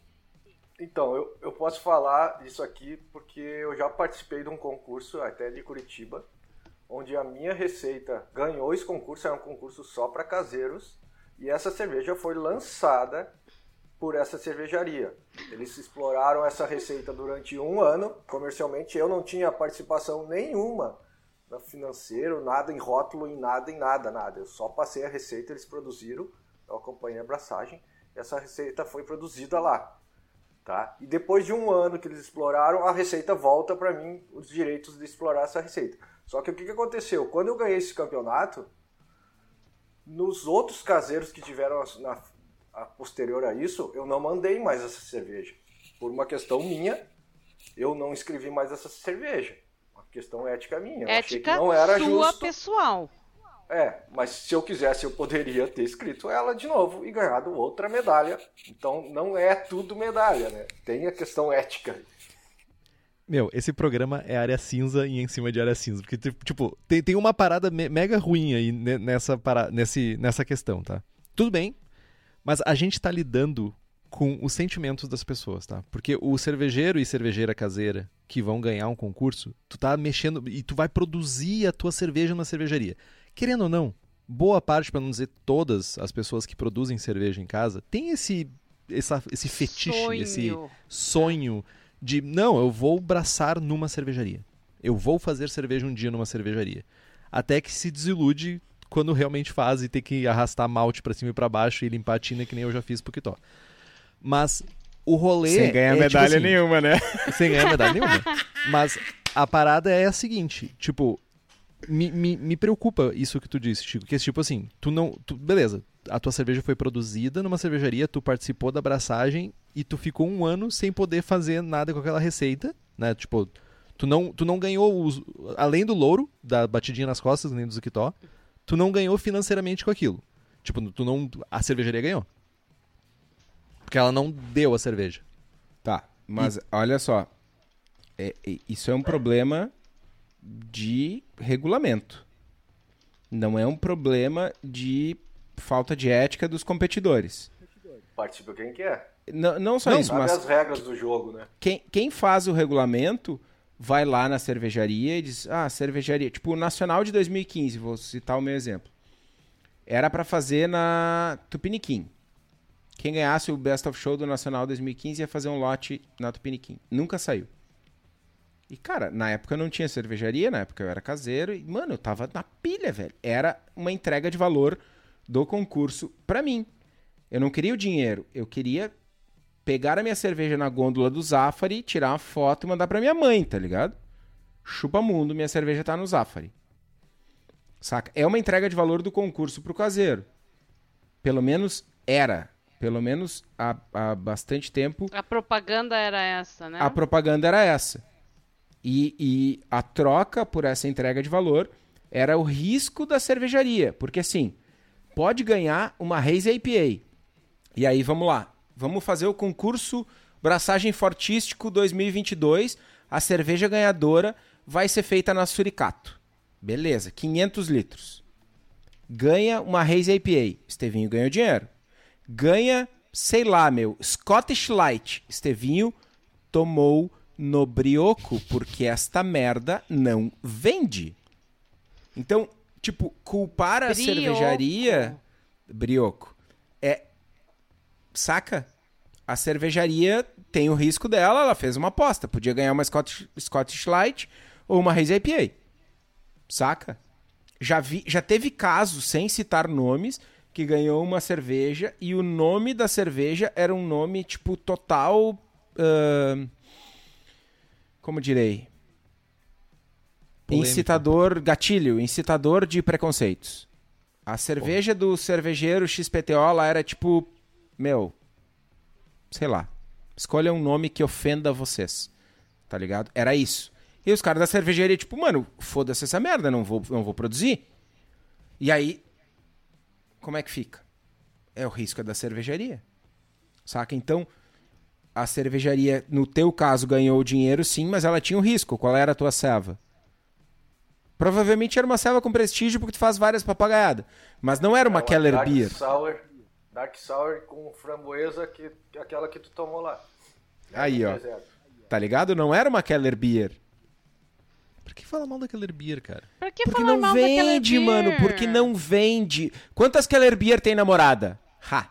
Abriu a boca, Não tem paga. IPA namorada, não tem IPA namorada, meu Toma. Mas tem não faz sour. o que Toma. vende. Tem sour. Toma A gente nada. não faz a o que vende. Morada Companhia Etílica, digo e repito, é uma das minhas inspirações cervejeiras nessa vida.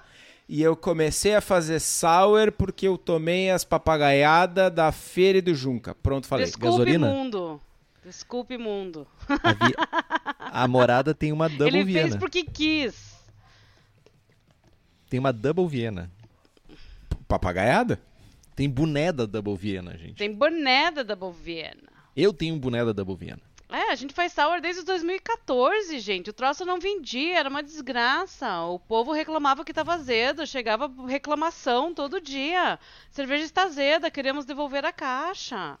Hoje sour é bonito. Quando a gente começou, que lançou aquela montoeira de sour em 2015, era treta todo dia. A cerveja tá azeda, moça, a cerveja tá azeda, quero meu dinheiro de volta, que nojo. Isso é inaceitável.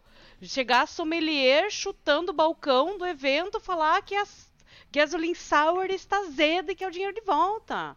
Lembro Então, até assim, hoje o Estevinho no stand da morada tomando Liquid Rio e, e tendo uma síncope nervosa do tipo que, que- Não, essa cerveja não pode ser produzida no Brasil, tá errado para tudo. Obrigado, Fer e Junca, por que, né? Obrigado, só obrigado. E, e pensa que no caso de vocês era proposital, né? Quantas cervejas foram devolvidas de outras cervejarias que não era proposital?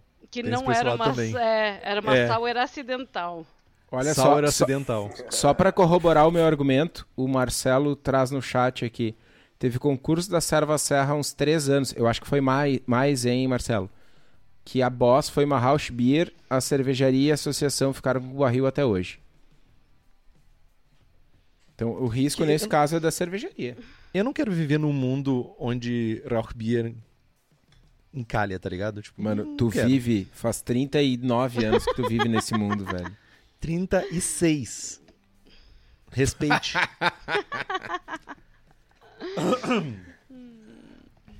Mas já teve o oposto também. Eu ganhei um concurso onde seria lançado uma cerveja e aí eu apresentei a receita da sour e os caras até hoje estão me enrolando e não vão lançar a cerveja. não vão é lançar sour. nunca, porque não vai vender. Tá, mas vo- voltando a- ainda à à treta. A gente consegue definir o que, que é um profissional e que quem deveria participar e quem não deveria participar? Porque é mega Não. difícil. Não consegue. Sim, eu sou um pouco radical com essa minha teoria, mas eu acho que é qualquer um que tenha alguma atividade remunerada ligada ao meio cervejeiro. Pronto. Perdemos um anúncio aí, mundo, Kitó. Mas, Não. cara, tu, tu. Tu consegue matar o problema. Vai ter neguinho chorando? Vai, cara, um monte. Mas, Mas vão Não, ser os profissionais caseiro. chorando, não vão ser os caseiros.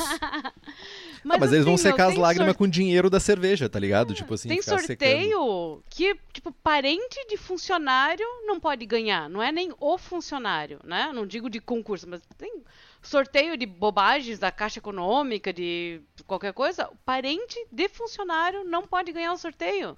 It's just how it is. Então, assim, é um pouco extrema a ideia do Chico, ganha com dinheiro com cerveja não pode? É, mas não, não seria a primeira vez, né? Não estaríamos abrindo precedente para isso. Não posso dizer que concordo ou discordo, mas entendo a opinião dele, porque acontece em outros meios, de outras maneiras. Inclusive o parente da pessoa que trabalha com cerveja, que trabalha naquela área, não pode. Então, eu- são as regras do jogo. E Se falando tá em claro sorteio, todo mundo, falando em sorteio, Fer, eu acho que a gente pode inserir uma nova cláusula. Porque volta e meia tem sorteios no grupo de apoiadores do Braçagem Forte. hum, E quem fornece os sorteáveis hum, deveria botar essa cláusula que parentes de profissionais não deveriam ganhar, mas vocês sabem, sabem quem é que fornece todas essas maravilhas sorteáveis? É a cerveja da casa, que é o lugar certo para a gente comprar insumos e equipamentos voltados para o cervejeiro caseiro. Fiquem ligados, o Daniel tá sempre lançando novidades para facilitar a nossa vida. Para quem é da região metropolitana de Porto Alegre, é só passar no espaço da cerveja da casa, na rua Paracatu 220, no bairro Igara, em Canoas. E para quem não é da região metropolitana, é só entrar no site cervejadacasa.com. Lembrando que a gente tem receitas do Braçagem Forte. American IPA, Double IPA. A, a Fer tá falando várias coisas em inglês, agora eu me sinto mais confortável, inclusive. American IPA, Double IPA, Hazy IPA. É, American é o Porter. supla da cerveja. Goza, Ordinary Bitter e Rauchbier. Então é só entrar lá, usar o código Braçagem Forte, tudo junto e minúsculo, que vocês têm 5% de desconto. E pagando na bucha, mais 5%. Então corre lá no site, garante a tua receita, o link tá aqui no post. Eu gostei da definição de que pessoas que trabalham com cerveja e trabalham diretamente com produção, com venda de cerveja ou, por exemplo, que nem a gente colocou ali, youtubers e podcasters, estariam necessariamente excluídos. Eu acho que pode ser um caminho. Vai ter choradeira? Vai. Mas uma coisa que a gente concorda aqui é que como tá hoje, como vem acontecendo nos últimos tempos aí, não dá pra ficar, né? Tipo, acho que já gerou tumulto demais e já gerou confusão demais essa área cinza no. Tem- na- Tem muito mais pessoas participando desse meio. A gente está mais maduro do que estava no começo. Nós não estamos mais em 2013, 2014, que era tudo aqui era mato. Então eu acho que é um momento de. Concordo com você, Henrique, é um momento de retomar essa discussão e ver se a gente chega a, a novas conclusões agora. Porque existem muito mais é, cervejeiros profissionais, com cursos para cervejeiros profissionais, então eles têm o seu lugar. E, inclusive, a Serva é, do Paraguai, ela faz um trabalho bacana com profissionais. Eles têm um concurso dos profissionais e dos caseiros. Eu estive lá julgando e fazendo umas palestras e fazendo a prova e sendo proctor da, da prova do BJCP. E eles tinham o concurso separado, né? No mesmo concurso tinha os caseiros, então tinha um concurso dos caseiros e um concurso dos profissionais. Não acho que esse seja o papel das acervas no Brasil. A serva de lá funciona um pouco diferente. Mas assim, é possível ter concursos profissionais. E já tem lugar para os profissionais e manter o caseiro para os caseiros. Por que não? É, a, volta, fazendo essa, a gente vai fazendo o link o programa inteiro, né? E agora fazendo o link lá no início, a gente falou que uma visão unificada, já que a gente tem as servas que respondem para uma serva respondem entre aspas por uma serva Brasil, parece que seria o momento ideal, né, para já que a gente está começando a ajeitar a casa, por assim dizer, que a gente está começando a colocar as coisas no seu devido lugar, parece o momento da serva Brasil sabe? Puxar a frente disso e de definir uma posição, bater um martelo, ser a, a, a entidade a se responsabilizar por essa decisão. Não deixar na mão de cada uma das acervas, sabe? Concordo. Concordo e eu acho que aí valeria também a participação do, dos cervejeiros associados, porque é uma associação, tem que ter opinião. Não é uma ditar uma regra lá em cima, eu acho. E hoje em dia nós temos associações é, nacional e estaduais em vários estados de cervejeiros profissionais. E como a gente fez concurso da ProServa, né, para os profissionais, outros lugares poderiam estar fazendo a mesma coisa. E separar as coisas. Pode ser que tenha chega um momento para isso. Cara, eu, eu acho que né, eu, eu sempre falo, inclusive uh, quando eu dou aula sobre a escola americana, uh, comparo um pouco da, da Brewers Association com a Abracerva e, enfim, toda, toda a cena americana com a cena brasileira. E lá eles tinham a, a, cena institucional americana é muito surrealmente mais forte porque eles tinham um inimigo em comum. Né? Legalizaram o hobby em 72, 70 e alguma coisa, sei lá, não me lembro. 78. Faltei essa aula. 78. 78. tu faltou a aula. Faltei a aula que eu dou. Foda-se, né? Uh, só que, cara, até medos de anos atrás tinha estado que não podia, uh, não podia produzir. E hoje ainda tem condados nos Estados Unidos que não pode produzir ceva. Né? Então eles têm um inimigo em comum, o governo que nos proíbe de produzir, que nos, nos proíbe. No Brasil não tem esse rolê. Então, quando a gente não tem um inimigo em comum, a gente não se une em torno de um objetivo. A nossa cena né? Em comparação é muito a nossa cena institucional é muito mais fraca, muito mais frágil, né? E a Mas gente fica brigando que... entre si, feito uns trouxa, Sim, né? Sim, tem, tem uma falta de vontade de se indispor, um medo de se indispor, na verdade. Ah, mas se eu tomar uma posição, o fulaninho vai achar que eu sou feio e bobo. Tipo, mano, né? Tá na hora de, seja a Serva Brasil, ou seja alguém que atua, uh, mostrar protagonismo. Tem uma oportunidade, tem uma oportunidade de chamar a responsabilidade, bater no peito. E não é só, eu não estou falando só da oportunidade de se incomodar agora. Mas é se incomodar agora, tentando. Ó, ó, o papo motivacional. É se incomodar agora e daqui a dois, três anos ter o mercado olhando para trás e dizendo: olha, o fulaninho lá foi disruptivo. Nós estamos nesse momento graças ao fulaninho e fulaninha. Então quem fizer o bagulho agora quem bater no peito e assumir essa bronca, vai ali na frente colhe os louros. Então alguém que tá ouvindo, mano, puxa esse carro, velho. Vamos lá. Tá na hora de resolver. Não seja eu, faça é óbvio, isso. né? Eu não consigo nem responder as mensagens do grupo, Ai. velho. Que dirá puxar essa bronca aí, velho. Tá, tá. Ô, vamos colocar o de presidente da Serva Gaúcha aí, daí. Ô, mano, não pode. Olha, olha só, bizarro, bizarro. 2016 ou 2017 foi aprovada a alteração de estatuto da Serva Gaúcha. Cervejeiros que tenham alguma ligação profissional com cervejarias não podem assumir cargos na direção. Mano, eu não posso ser presidente da fucking Acerva Gaúcha, por mais que ela esteja.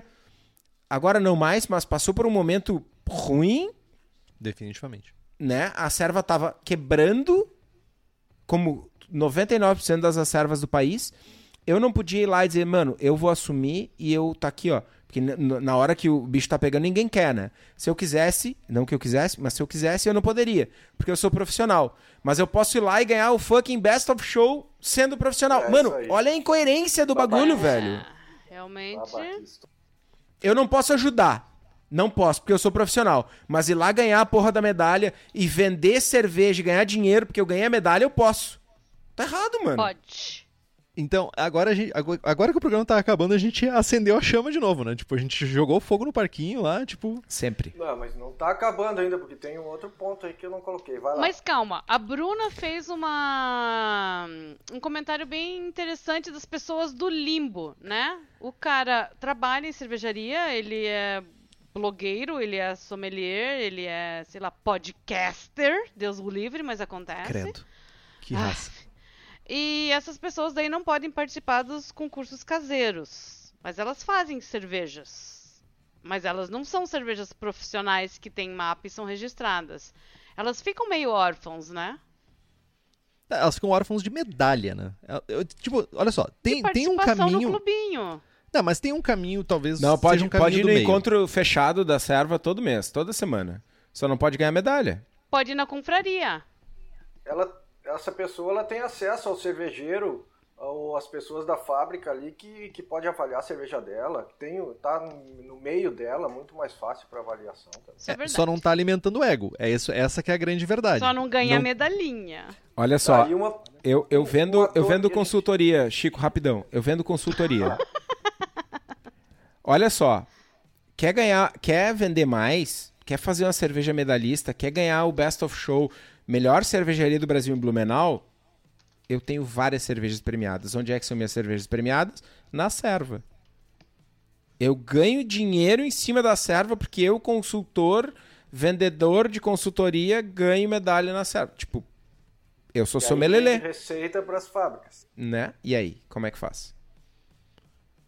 Mas será que. Aí, aí tem um negócio. Voltando na, na, na parada de, tipo, de tentar encontrar. A gente tá cagando regra, né? Basicamente. Tipo, a gente tá tentando fazer o papel que alguma. Tipo, algum conglomerado de pessoas da Serva Brasil vai fazer em algum momento. Mas, tipo assim. Não seria muito mais o rolê, tipo, tá, beleza. Tu não pode ganhar medalha, mas tu quer participar de concurso, eu quero ganhar feedback, que é o cenário que a gente tava falando. Concurso também é sobre feedbacks. Eu quero ganhar feedback. E eu não tenho, sei lá, tipo, não quero mostrar que eu não sei fazer cerveja ou que eu não- ainda não estou fazendo no nível que eu acho- acharia correto de mostrar pra, sei lá, pro Kitó, que é a pessoa mais próxima de mim que poderia julgar minha cerveja, sabe? Tipo, não seria talvez o rolê de tipo, vou participar, mas tipo, vou dizer, vou ser ético, vou ser correto e vou ser exemplarmente um cidadão legal e dizer eu só quero meu feedback. Tipo assim, sou profissional, estou relacionado com o profissional e quero feedback. Porque aí, tipo assim, a gente joga um monte de coisa por água abaixo aqui. Beleza, tu quer participar? Joia, vamos participar. A gente não tá e excluindo considera as ela pessoas. como desqualificada e não medalhável. Ah, eu duvido o cidadão que fez isso. Mas eu- hoje não existe a possibilidade, né? Eu, Hoje não eu existe pensei. nem a possibilidade.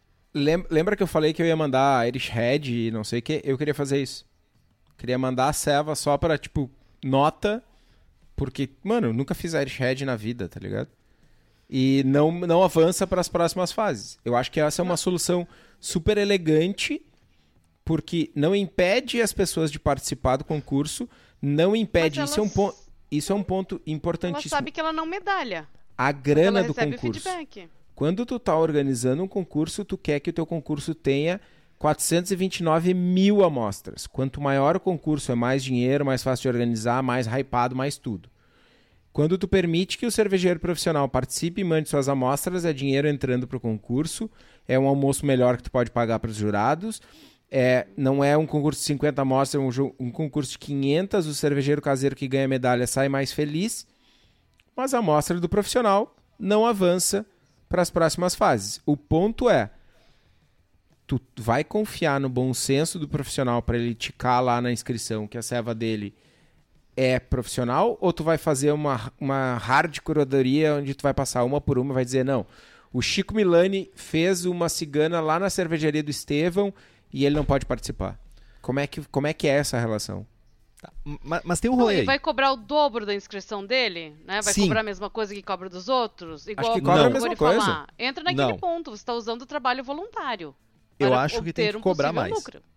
Tem que cobrar daí? mais da que pessoa que, cobrar é mais. profissional. E daí vai do bom senso da pessoa falar: não, realmente eu sou profissional, estou pagando o triplo de inscrição, sei que não vou ganhar medalha, vim pelo feedback. Tá, mas Aí você por que, que a gente vai. O, o cobrar a mais é, aspas, penalizar. É entregar né, um valor a mais. Tu não tá entregando valor a mais, tu tá entregando valor a menos. Pro caseiro, aspas, normal, o valor que tu entrega é feedback, por pior que seja, mais possibilidade de medalha. Pro não profissional. caseiro normal. O caseiro. Não, existe. Tem o caseiro que vende cerveja sem mapa. Esse é o caseiro anormal. Né? Mas vamos lá. é normal. Agora, A pessoa Chico Milani. de manhã fala: vou fazer cerveja. O Chico Milani vai mandar a amostra pro concurso. Ele pode ganhar um feedback e ele pode ganhar uma medalha. O Estevão vai mandar uma serva pro mesmo concurso. Ele só poderia, nesse caso hipotético, ganhar o feedback. Um Por que, que o Estevão tem que pagar mais? Ao, ao aumentar o custo da amostra do Estevão, a gente aumenta o incentivo pro Estevão burlar o sistema. E a Tá, gente não quer que daí- o Estevão burle o sistema. E a gente não quer necessariamente mais dinheiro. Tá ligado? Porque o Estevão não vai ter nenhum tipo de reconhecimento. Mas tem um rolê aí, Kitó, que é o seguinte. Tem. Concordo. Concordo contigo que, tipo, a pessoa vai incentivar com que a pessoa minta, que a pessoa seja antiética, que a pessoa não seja um ser humano legal. Ser humanos em geral não são legais, mas enfim, legais. Mas um double check no final do concurso antes de divulgar já não resolveria isso? Tipo assim, sei lá, tipo, pega, vamos pegar o Rio Grande do Sul. Tipo, tem um monte de cervejaria. E todo mundo sabe quem tá em cervejaria e quem não tá em cervejaria, sabe? Ah, Henrique, mas é um trabalho de pré-escola, né? Tipo, você ter que ver se o amiguinho mentiu, se colou na prova. Tipo, aí você eu- É, eu- perde, perde eu a seriedade da coisa. Questionando a serva sobre isso, que a resposta foi simples e grossa. Nós não somos fiscais. E eu acho que tá certo. Então, se tu não tem que fiscalizar, então coloque regras que não permita que esse cara burle as regras, então. Gente, mas a gente Agora- coloca.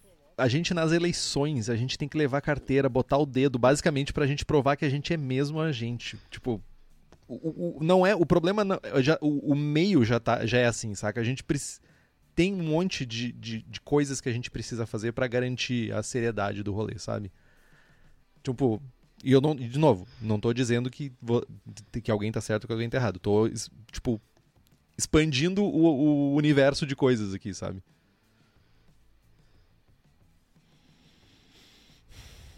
Mas é daí a gente tá em- trazendo a cultura da brasileiragem pra dentro da serva, que é uma coisa que a gente tá querendo evitar, né? Tipo, ah, eu tenho que conferir que você é você. Pô, eu não... que não, há, não é pré-escola, cara. E aí eu levanto um outro personagem que o, que o Estevão citou ali, mas a gente não colocou aqui na discussão, que é o cervejeiro que, caseiro que vende cerveja. Ele pode participar? Ai, que É, feio. essa pessoa não podia viver, né? E tem muito, tá? Porque eu vejo muitas a serva premiando essas pessoas todos os anos seguidos. E é, é uma das coisas que mais me desanima é isso aí. Sabe? Que o cara faz errado de um lado e do outro tá num lado meio sombrio. E é uma coisa que a maioria dos regulamentos nem, nem menciona, né? A questão de, cara. Porque, tipo, tá, tá tão errado que a gente nem pensa em colocar no regulamento. Tipo, se descobrir que o cara tá vendendo a cerveja. Ma- Mas pra mim é a mesma fiscalização de, de saber que a pessoa é, é profissional depois de ter é ganho mesmo a medalha, pessoa ou saca? não. É. É, é a me... Pra mim é a mesma coisa. Tipo, a gente tá falando, tipo, ah, não, eu não estou aqui para fiscalizar, ah, tipo, se tu é ou não profissional no meio. Exatamente. Mas quando tu traz pra isso, tipo, eu também não tô aqui pra fiscalizar se tu vende ou não a cerveja, sabe? Tipo, tu entende que a regra se aplica pros dois casos? Claro. Essa pessoa. Bom, se a pessoa tivesse noção, não estava vendendo cerveja caseira. Começa por aí. Mas, né? É que tem essa grande desculpinha de que, tipo assim, eu, a quantidade que eu faço, sei lá, 30, que, que nunca é 30, tá? Diga-se passagem. Essa pessoa nunca faz 30 litros. É tipo sempre 300. Eu, a quantidade que eu vendo não impacta diretamente na cervejaria, sabe? Tipo, daí tu vai lá ver a pessoa, a pessoa, tipo, tem uns, uns fermentadores gigantescos já, tipo, todo um profissionalismo, só não tem o mapa. Não é por Mas, impactar tipo- ou não impactar. Você tá vendendo um produto alimentício sem estar de acordo com as leis do país. Você pode Tem impactar a saúde de alguém. Que vende E não ser mil litros responsável. de cerveja por mês, cara. Mil litros? É, Sim, mais do meu. que cigano, cara. Mano, Tá tem, não existe tem um- denúncia. Mano, tem, tem, É um, tem um ponto importante nesse rolê que é o seguinte.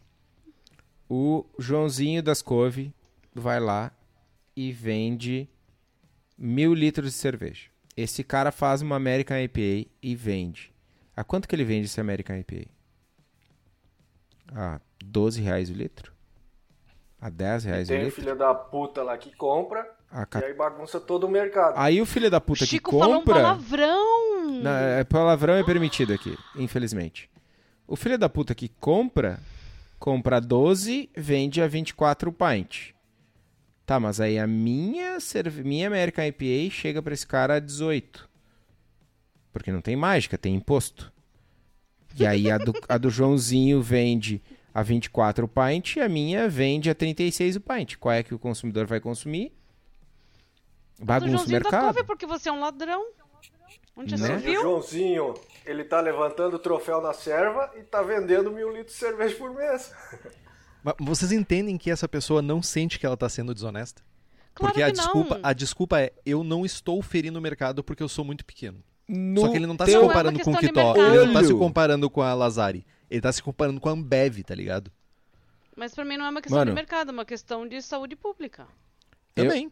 Na faculdade eu acho que eu fiz umas sete cadeiras de ética diferentes. E aí uma das E melhores. saiu expli- assim. Isso aí assim. Uma das melhores explicações que eu recebi foi, mano, ética é tu parar no sinal vermelho de madrugada sem ter nenhum pedestre passando. É tu fazer o certo, independente de ter alguém, de ter alguém olhando. Depende da cidade hoje É, dia. tá, não ok. hein? Tudo bem, tudo bem, tudo bem. Não vou, né? Vocês entenderam. Saca? Sim, sim, tá, tá certo. Ninguém fico tá te coçando. olhando, tu faz de É que- acordo com a tua É, consciência. É exatamente, aí. mano. é o que você faz pra você, né? Não porque os outros estão vendo. É, é- enfim. É o caso da feira.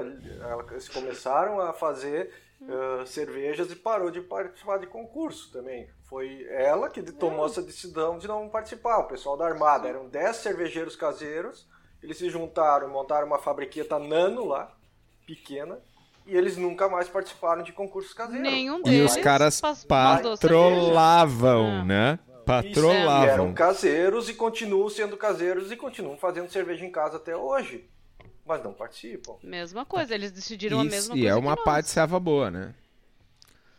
Tá, mas aí a gente tá dizendo aqui então que o problema não é de concurso de edital, de como é, é conduzido problema é o ser a maneira de humano que é inscrição. filha da puta. Já que o Chico fala palavrão, também vou falar. Mas a gente não precisava nem ter Não. feito um podcast Ô, mano. pra saber disso. O ser humano não O- presta, cara. o Isso é problema- propaganda. O problema continua sendo o regulamento. O problema porque continua sendo o ser humano. Sabemos. Não, não, mas isso não é novidade pra ninguém que o ser humano é, um- é um- uma coisa que deu errado. E caso vocês não saibam, escutem esse podcast. Todo episódio o Henrique fala: o ser humano deu errado. Né? Mas o Não é tá novidade. certo. Pois é, só que aí, Ouviu, aí Vitor? o meu foco muda. Se a gente sabe que o ser humano deu errado, e se, se a gente sabe que o ser humano vai fazer coisas erradas, cabe à organização, cabe a quem está escrevendo o regulamento escrever um regulamento melhor. E aí eu faço, tem eu que vou, estar impecável, eu vou usar- eu vou usar a planilha tão bem feita, vou subverter a planilha linda e maravilhosa do Chico, que o Chico trouxe a planilha aqui, tipo, olha, todas as acervas estão unidas, o- o- os regulamentos são parecidos, parabéns, parabéns para as acervas, não. Todo mundo que tem algum tipo de rabo preso, algum tipo de prejuízo a ser tomado, isto é, não são as acervas, são as pessoas que ganham dinheiro com isso. Que é o concurso gaúcho, que é da Matinê, o concurso da Brau Academy, o concurso de todo mundo que é profissional e que trabalha, que pode ter algum tipo de prejuízo, todo mundo tem medo porque tem um pi, tá ligado? Agora, as acervas, que ah, é a serva, não é o fulano, não. aí tipo, ah, tá tudo bem. Quem tem algum tipo de, de couro para ser queimado, que tem algum skin in the game, tá ligado? Ex exclui o profissional. Saca?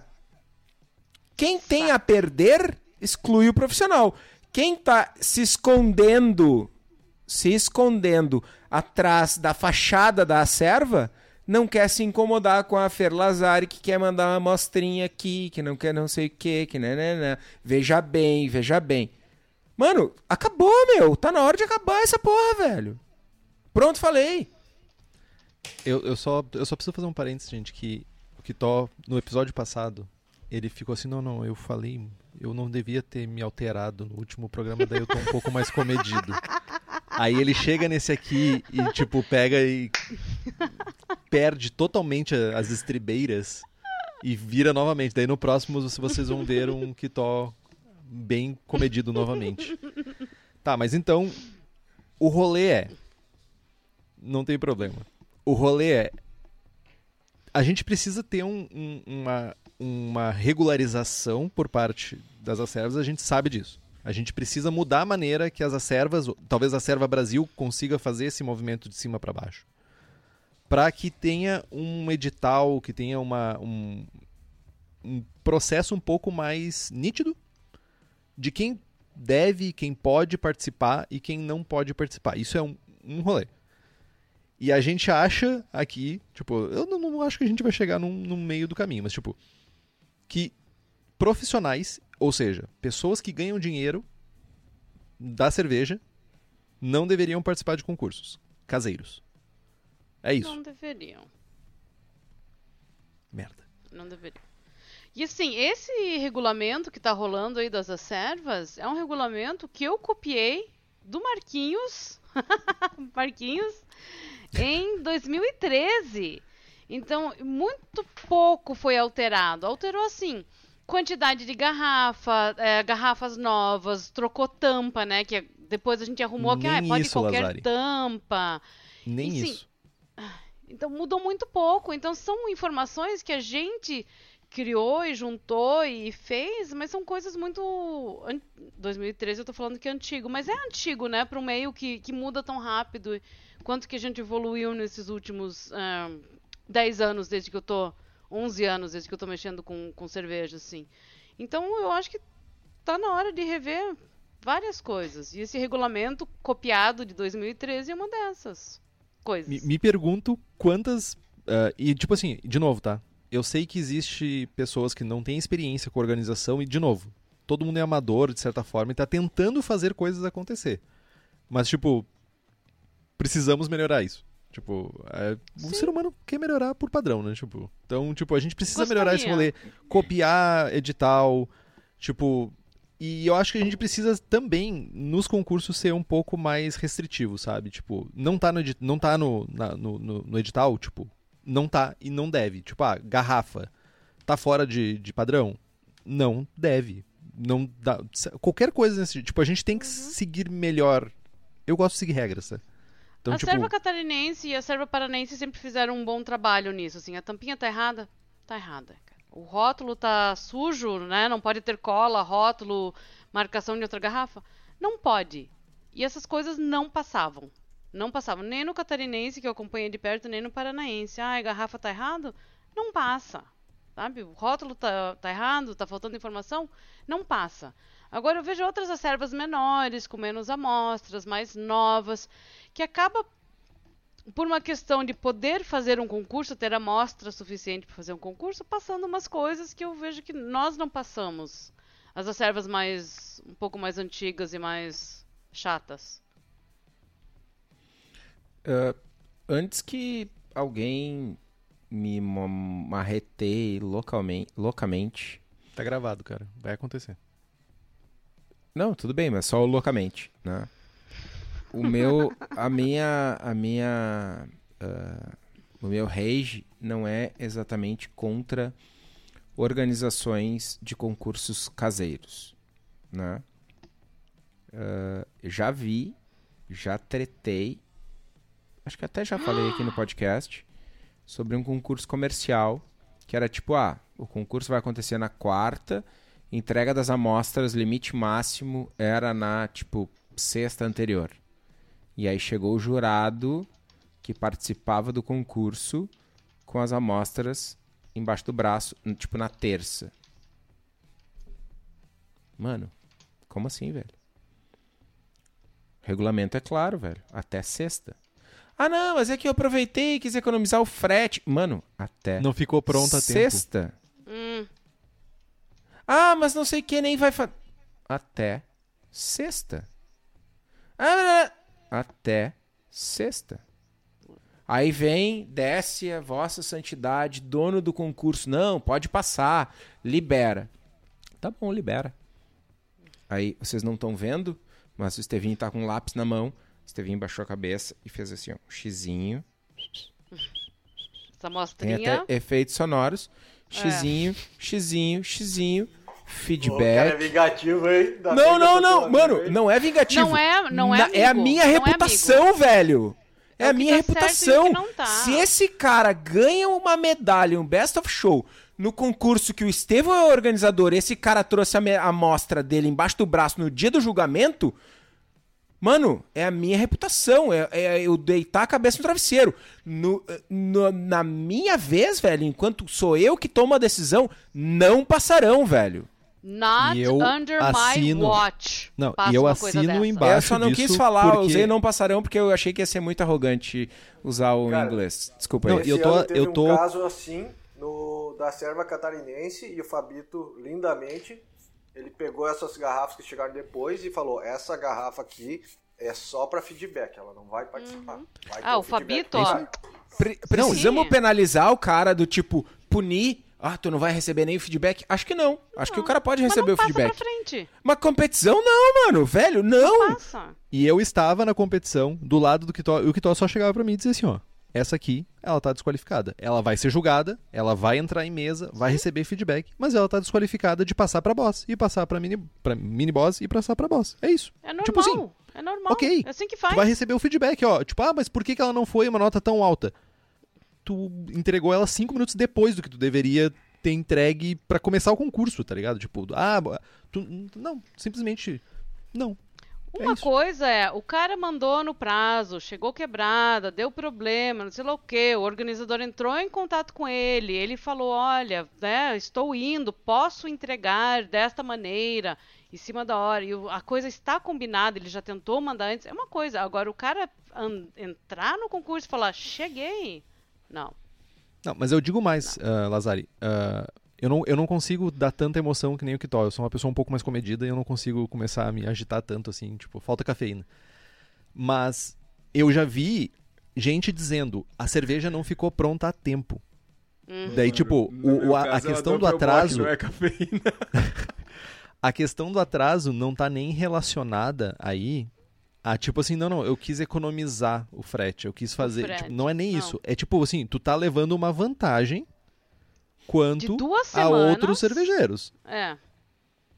É isso, tipo eu, assim. já, eu já recebi cerveja em cima da hora, mas assim, foi uma sacanagem terrível. Assim, era concurso profissional e o- as amostras foram apreendidas. E tava tudo certo com as amostras e o correio, não sei lá o que, o carrier não liberou as amostras, não chegava, não chegava. E a pessoa mandou de novo e ia, ia atrasar dois dias até chegar.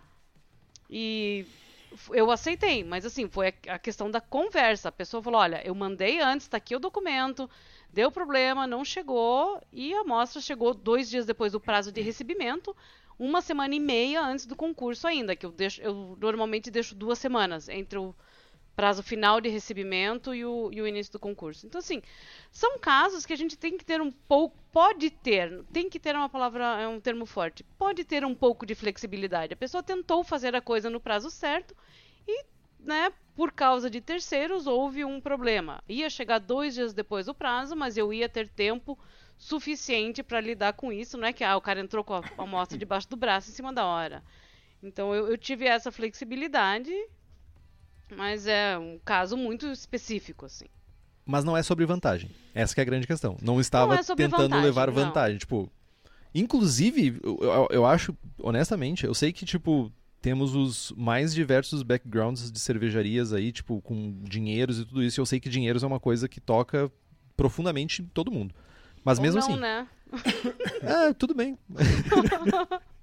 Gente Mas o- o sabe. O, o rolê é que, tipo assim, se outras cervejarias mandaram, e aí eu não tô julgando se as cervejarias têm condições ou não, tipo, de novo, é todo mundo tá mandando, sabe? Tipo, tu tem a opção de não mandar.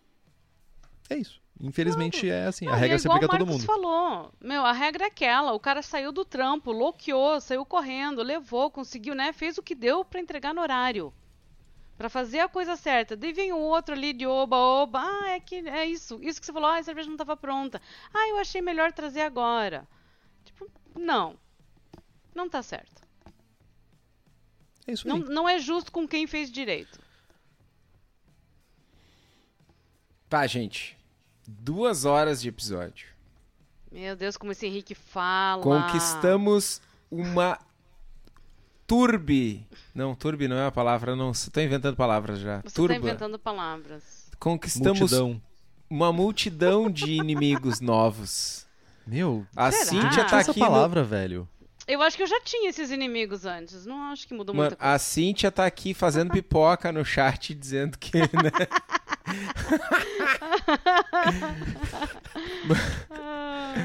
ai, ai, ai. Bom, vamos, tentar encaminhar pro final do episódio. Ah, Chico, quais são os teus 50 centavos sobre o rumo que a gente deveria seguir para tentar menos piorar essa situação? Ou talvez, né? Enfim. Ah, eu acho que atualmente é melhorar, tá? Só isso que eu queria dizer. É, Cara, não- eu assim, ó. Eu sou um pouco radical, acho minha opinião sobre isso. Eu acho que dá muita bagunça se deixar aberto. Então eu, eu, limitaria a pessoas que têm alguma re- remuneração financeira é, ligado a cervejarias não deveriam participar. Simples. Vai ter gente chorando, vai ter neguinho esperneando, gritando, vai, cara. Mas vai botar ordem na bagunça, eu acho. Essa é a minha opinião, tá? Então, eu penso assim. Fer, É... Bom, é. Eu gostaria de poder depender do bom senso das pessoas de... Lógico, elas não têm, ó, Henrique, a cara de ódio do Henrique. É, De fazer como, como eu e o André fizemos, o povo da Armada fez e outras pessoas, de meu, eu- agora eu sou profissional, eu escolho não mais fazer parte disso. O que tu acha que ele fez também, então tá bom, vamos mencionar o nome dele, pagar o patrocínio, o que tó também. e assim, a pessoa ter a noção de, poxa, eu acho que talvez não seja tão legal eu estar eh, ganhando dinheiro com isso e mandando as coisas. Ah, mas não dá para depender disso e realmente não sei. Eu não estou pronta para decidir se a gente deveria ter uma lei que qualquer um que ganha dinheiro com cerveja não pode participar do concurso, porque daí entra naquela história que vocês falaram, tá? E o blogueiro, né? Ah, blogueiro não e deveria ganhar o dinheiro. sommelier. E o podcaster. Então chega num momento que é, é cervejaria ou é cerveja? Ou consultor? Então, não sei. Eu, um, um tanto eu gosto de concordar com o Chico, ah, que se foda, porque não é caseiro e fim. Por outro lado, o quanto que a gente não enfraquece as nossas associa- associações de não ter um, os sommeliers participando e blogairos e podcasters? Não sei. Acho que tem, a gente tem que, sem dúvida, tem que abrir essa conversa, ouvir mais opiniões sérias com a Serva e, e outras instituições cervejísticas por aí. Faz sentido. Faz sentido a gente rever o que tem sido feito nos últimos 10 anos. Eu acho que a Fer complementou um ponto que eu não coloquei ali, que também é a minha opinião, que deve ser colocado em discussão. Num âmbito, vamos dizer assim, nacional isso. Kitó, qual a tua opinião? E fica a dica, depois tu pergunta a minha, tá? Só pra te saber como é que funciona o rolê. É o primeiro dia dele aqui, depois você pergunta o que, que o Henrique acha. eu, eu tenho uma posição similar à do Chico. Acho que tem que cortar parelho. Tu ganha Ah, tu tem um post no Instagram que tu patrocinou uma vez na vida, tu fez um lote numa cervejaria cigana que uma vez na vida. Mano, corta todo mundo. E o meu argumento é: hoje toda essa galera tá liberada. E quem paga o pato disso é o cervejeiro caseiro. Vou usar o termo normal de novo. Hoje quem paga, quem sofre é o caseiro. Quem é desmotivado, quem se sente roubado, quem é o caseiro normal, é o cara que só faz serve em casa. E a culpa não é desse cara. Tu que tá aí fazendo tua serva em casa no final de semana, que tu trabalha das 8 às 18 toda semana, que tu chega em casa e faz uma servinha, duas servinhas, e tu manda pro concurso, e aí tu vai no concurso e, e tem alguém que trabalha numa cervejaria e ganha medalha. Quem se sente com cara de idiota é o caseiro. E é um concurso de caseiro. Então, assim, corta todo mundo e deixa o cara que tá no meio do caminho, deixa o Henrique, que é podcaster, ficar chateado. Ai, mas eu não posso participar. Filho, tu já ganha dinheiro com cerveja. Então é a tua vez de sofrer. Porque tu tá querendo meter o bedelho num bagulho que é, como disse a Fer, clubinho. Que é de caseiro, caseiro, tu. Tu não é só caseiro, tu é caseiro e profissional. Tu ganha dinheiro com cerveja. Então, assim, se é para penalizar alguém pela área cinza, penaliza o profissional. Porque o profissional já ganha dinheiro com cerveja, já tem outros benefícios relacionados à cerveja. É só isso. É só trocar o foco de penalizar os caseiros por conta da área cinza para passar a penalizar os profissionais por conta da área cinza. O Estevão não vai mandar a serva pro caseiro. A Fernanda não vai mandar. Os guri da Armada não vão mandar. Essas pessoas. Azar, que eu vou estar dando alto tapinha nas costas aqui, não consigo, mas é. Mano, essas pessoas já têm ética o suficiente, o mínimo, diga-se de passagem, não é mais que obrigação, Mínimo. é, de é não mínimo. mandar a droga da cerveja no concurso caseiro. Então, na prática, a gente vai estar penalizando uns dois ou três que estão ali, tipo, não, veja bem, o, ah, o edital permitia, então eu mandei, mano, olha no preto do meu olho, velho, vamos lá, sério? Não, né? Henrique, o que tu acha, Henrique? Viu? Não esqueci. Henrique, qual é a sua opinião? É, eu gostei muito da ideia de todo mundo, das opiniões. Achei mega. São pontos que va- são válidos. Essa que é a melhor parte, tá? São pontos super válidos e ganhariam qualquer discussão, discussão que a gente entrasse aqui. Então, tipo, eu, eu estou absolvendo vocês, são pontos válidos. Ah, eu gosto de pensar no caminho do meio. O, o tu falou uma coisa bem interessante que, tipo, não é todo profissional, tá? Isso é, é mega importante, tá? Tipo, talvez seja, uma, seja, seja um grupo pequeno, ou sejam poucas pessoas no, no, no âmbito geral de profissionais. Mas eu, eu tento ser um pouco menos ah, 880, assim, ou talvez até, até ser um pouco mais inclusivo. Pra mim, primeiro que deveria estar bem descrito no edital, na- eu não sei se é edital, mas eu acho que é edital, que para fazer o registro da cerveja, que pode participa- participar profissionais. Profissionais têm um preço diferenciado. Se a pessoa, ah, por acaso, for, tipo, tentar en- enrolar de certa forma a organização, ela pode ser penalizada de outra forma. E também não concorrer a medalhas. A medalha, a, a honraria maior do concurso, que tudo bem que eu, eu ad- advogo que deveria ser o feedback, mas a honraria maior que a medalha, ela tá reservada para o título do concurso, concurso caseiro. Medalha, troféu, louros, divulgação, aparecer, mostrar pra família, aparecer na live, isso é o caseiro. Se a pessoa, por acaso, e eu sei que muitas vezes não é sobre isso, sobre feedback, tá? Essa pessoa que quer participar, ela paga mais, e essa pessoa, ela não vai participar do mini boss e boss. E se ela participar, se ela for desonesta, se ela tentar jogar com as regras que por acaso ainda não tiverem sido escritas, vai ter que ter um retrabalho da organização. Off de, with their tipo, heads! é, tipo, tem que. E tem que publicamente dizer: a pessoa X, cervejeira da cervejaria Y, perdeu o. Lógico, isso num mundo onde a gente tem um edital bem escrito sobre isso. Perdeu o- a sua medalha por causa disso. Aí, tipo, penaliza, sabe? Tipo, realmente expõe que a pessoa fez mau juízo.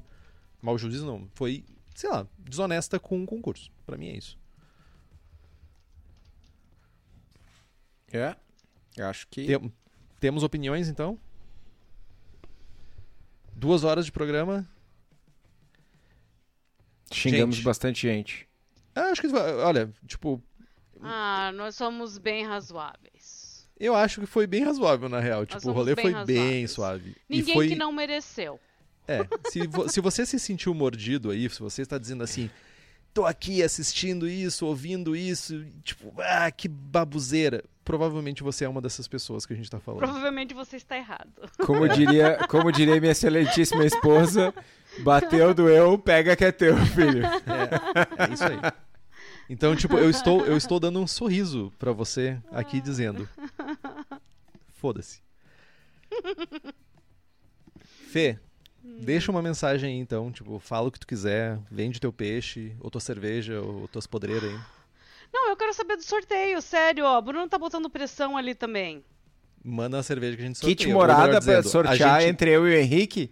Não, os outros. Que A gente é comprem. profissional, que Vocês- a gente não pode. É, Eu também vocês quero participar dessa aí, pô. Você não é caseiro, não, você é profissional. Você que compre, você é rico, você tem cervejaria, você ganha dinheiro com cerveja. Eu tenho uma Sim, morada, uma cupuaçu sour na geladeira há dois anos e meio que eu não tomei ainda. que eu não Lazari, quis sem pressão. tomar. Sem pressão, Sem mas se tu pressão. quiser botar, a gente sorteia entre a- as pessoas que apoiam o programa e tipo, Vamos, vamos, vamos.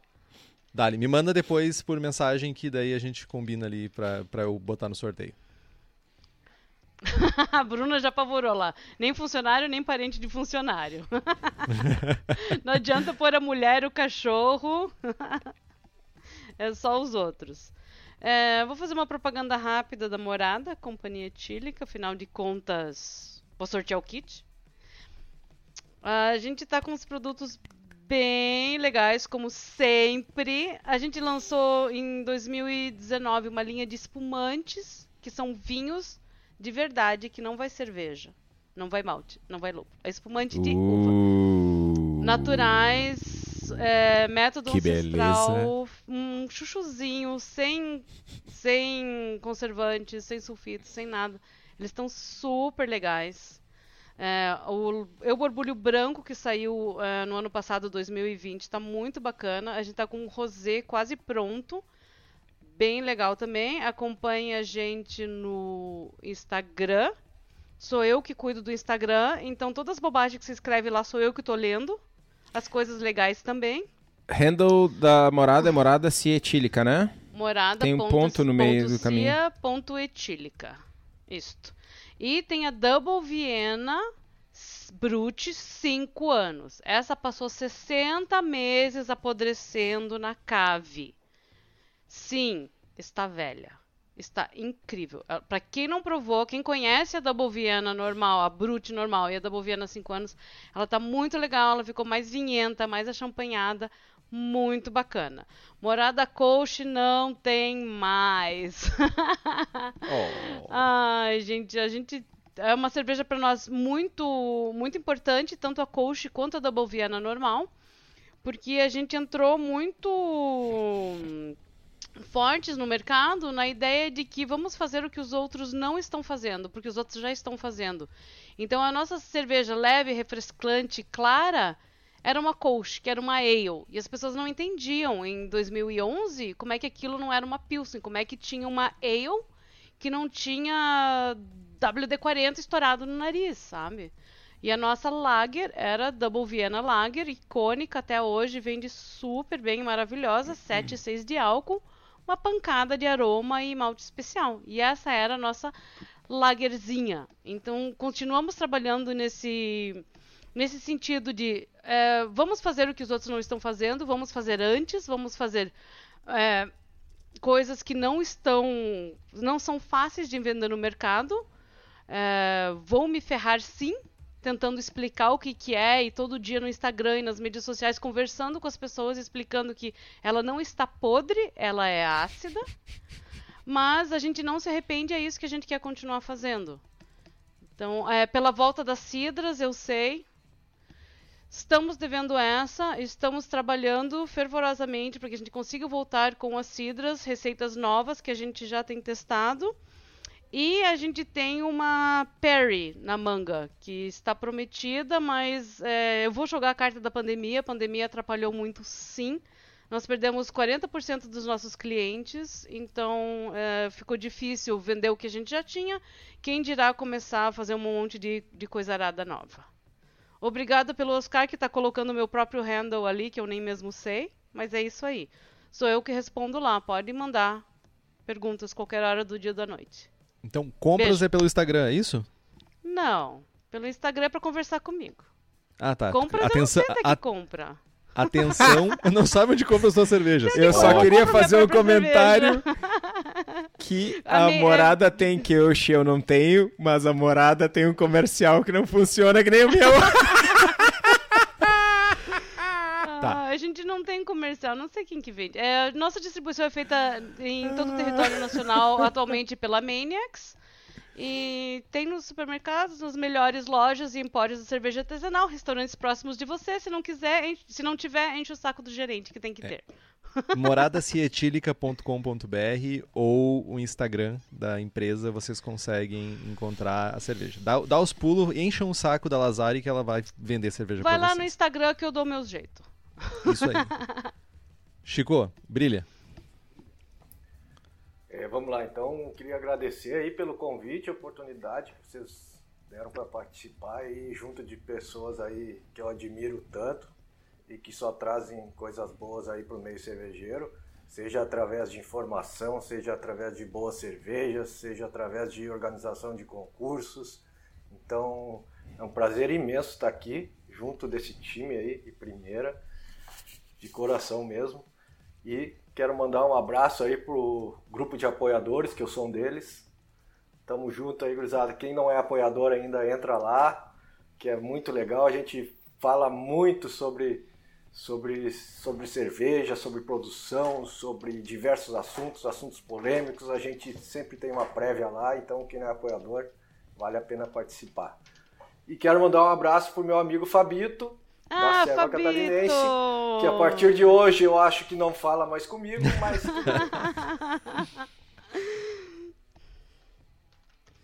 Querido Fabito, um dos Fabito- grandes, Fabito é- grandes nomes da cerveja no, no país. é um gentleman. É. É verdade mesmo, grande coração, cara. Gente, vou, vou falar por mim e vou deixar o Kitó também falar, porque eu sei que ele tá com os olhos de que vai abrir o coração dele, não só ficar gritando, que nem se fosse, sei lá, ele Vai tá chorar. parecendo o Alborguete, tá ligado? Daqui a pouco ele pega um sarrafo pra ficar batendo em cima da mesa, assim. Ah! Eu sei que ninguém pegou a, a parada do Alborguete, mas é. Não, eu peguei, infelizmente. É. Mas muito obrigado. Eu acho que foi uma discussão. é, Primeiro que o, o sala de braçagem é justamente para isso. O sala de braçagem é pra gente ter essas discussões aberto mesmo, ah, discordar, ter ideias diferentes, mas principalmente ouvir opiniões diferentes, diversas, de várias pontas, comercial, caseiro, que tô louco. Eu tentando manter os panos quentes aqui, né? Os panos E mornos. ter que puxar assim. malte da panela. É, tem que ser assim. Então, muitíssimo obrigado, mesmo, por desprender aí duas horas do dia de vocês, duas horas e poucas. Valeu. Sejam se- a, a casa de vocês. Sempre que quiserem voltar, a gente tenta encaixar aí um tema pra gente ficar tretando. Tipo, muito obrigado. Gente, muito obrigado. Muito obrigado por concordarem comigo. Muito obrigado por me ajudarem a xingar os outros. Não, mentira. É, vou passar meu número do Pix aqui, só um momento, senhor. Ah, um prazer imenso contar com vocês. A gente tá muito, muito feliz com o, com o formato. Na verdade, meu, quatro anos e meio, só eu e o Henrique, né? É bom ter outras pessoas, ter outras opiniões, ter outras visões. Tá Fala querendo assim diversificar? É jovem. É. Não fala assim do Henrique, ele vai ficar chateado. independente de qualquer coisa, compartilhar opiniões diferentes, poder debater, isso é algo que acho que todo mundo compartilha, que é, é essa, esse, essa vontade, esse, esse desejo de sentar no bar, sentar no boteco, tomar uma cerveja e, e conversar sobre um assunto polêmico, sobre um assunto, do, tema da moda, o que está acontecendo. Acho que todo mundo passa por isso e, e poder trazer para dentro do podcast esse bate-papo com pessoas que a gente admira, que a gente respeita, que a gente muitas vezes discorda, mas fazer isso, né, conversando a respeito e discordando e concordando, enfim. Então, meu muito, muito obrigado. Concordando obrigado. em discordar, né? Independente É. disso. Perfeito. Mantendo o respeito é isso. Obriga Obrigado por fazerem parte desse momento. Vocês são fenomenais. Fer, prometo que até o final do ano tomo a, a Cupuaçu Sour com o Henrique ou sem Henrique. Chico, quando voltares a Porto Alegre, me avisa com um pouquinho mais de antecedência que nós vamos tomar um trago junto. Né? Não, não, é que a última vez que ele teve aqui, na, ele teve na sexta e eu tinha um compromisso aí acabou não rolando. Mas vamos tomar uma ceva junto aí. E muito obrigado, gente. Henrique, obrigado também, porque, né? Tem que ter alguém segurando a corda aí, porque senão eu começo a falar muita merda. Obrigado. Tô sempre aqui, mano. Então, compre os livros que estão no post, nós ganhamos uma porcentagem e você não gasta um centavo a mais por isso. Compre também as camisetas do Braçagem Forte na nossa lojinha. O link tá lá no site. Curta eu a nossa página no camiseta da Facebook. Braçagem forte e não vesti. Que decepção. Ai, Pra- Chico, pra te ver, você nem pra pra me avisar que tinha um uniforme oficial.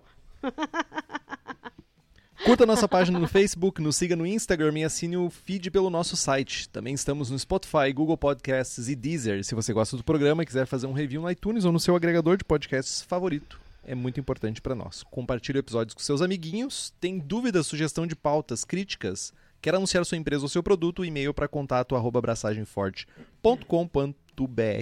ou mande uma mensagem para nós no Instagram ou no Facebook. A gente dá um jeito. É isso. É isso. Braçagem forte. Braçagem forte. Braçagem forte.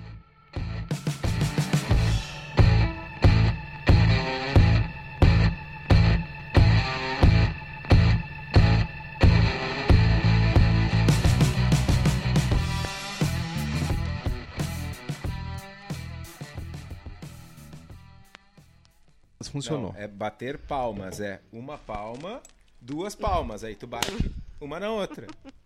Seus Eu nunca tinha pensado. Ai, Meu, eu nunca tinha pensado por esse lado, cara. Bater palmas. Claro, mano. Nossa. Cara do Henrique. Mano, que bom que isso tá gravado, tá ligado? Eu nunca tinha pensado sobre isso. Juro que eu nunca tinha refletido sobre esse assunto. É esse tipo de coisa que vai pro Sebastião Salgados depois. Bater palmas. Bater uma palma na outra. Faz todo sentido.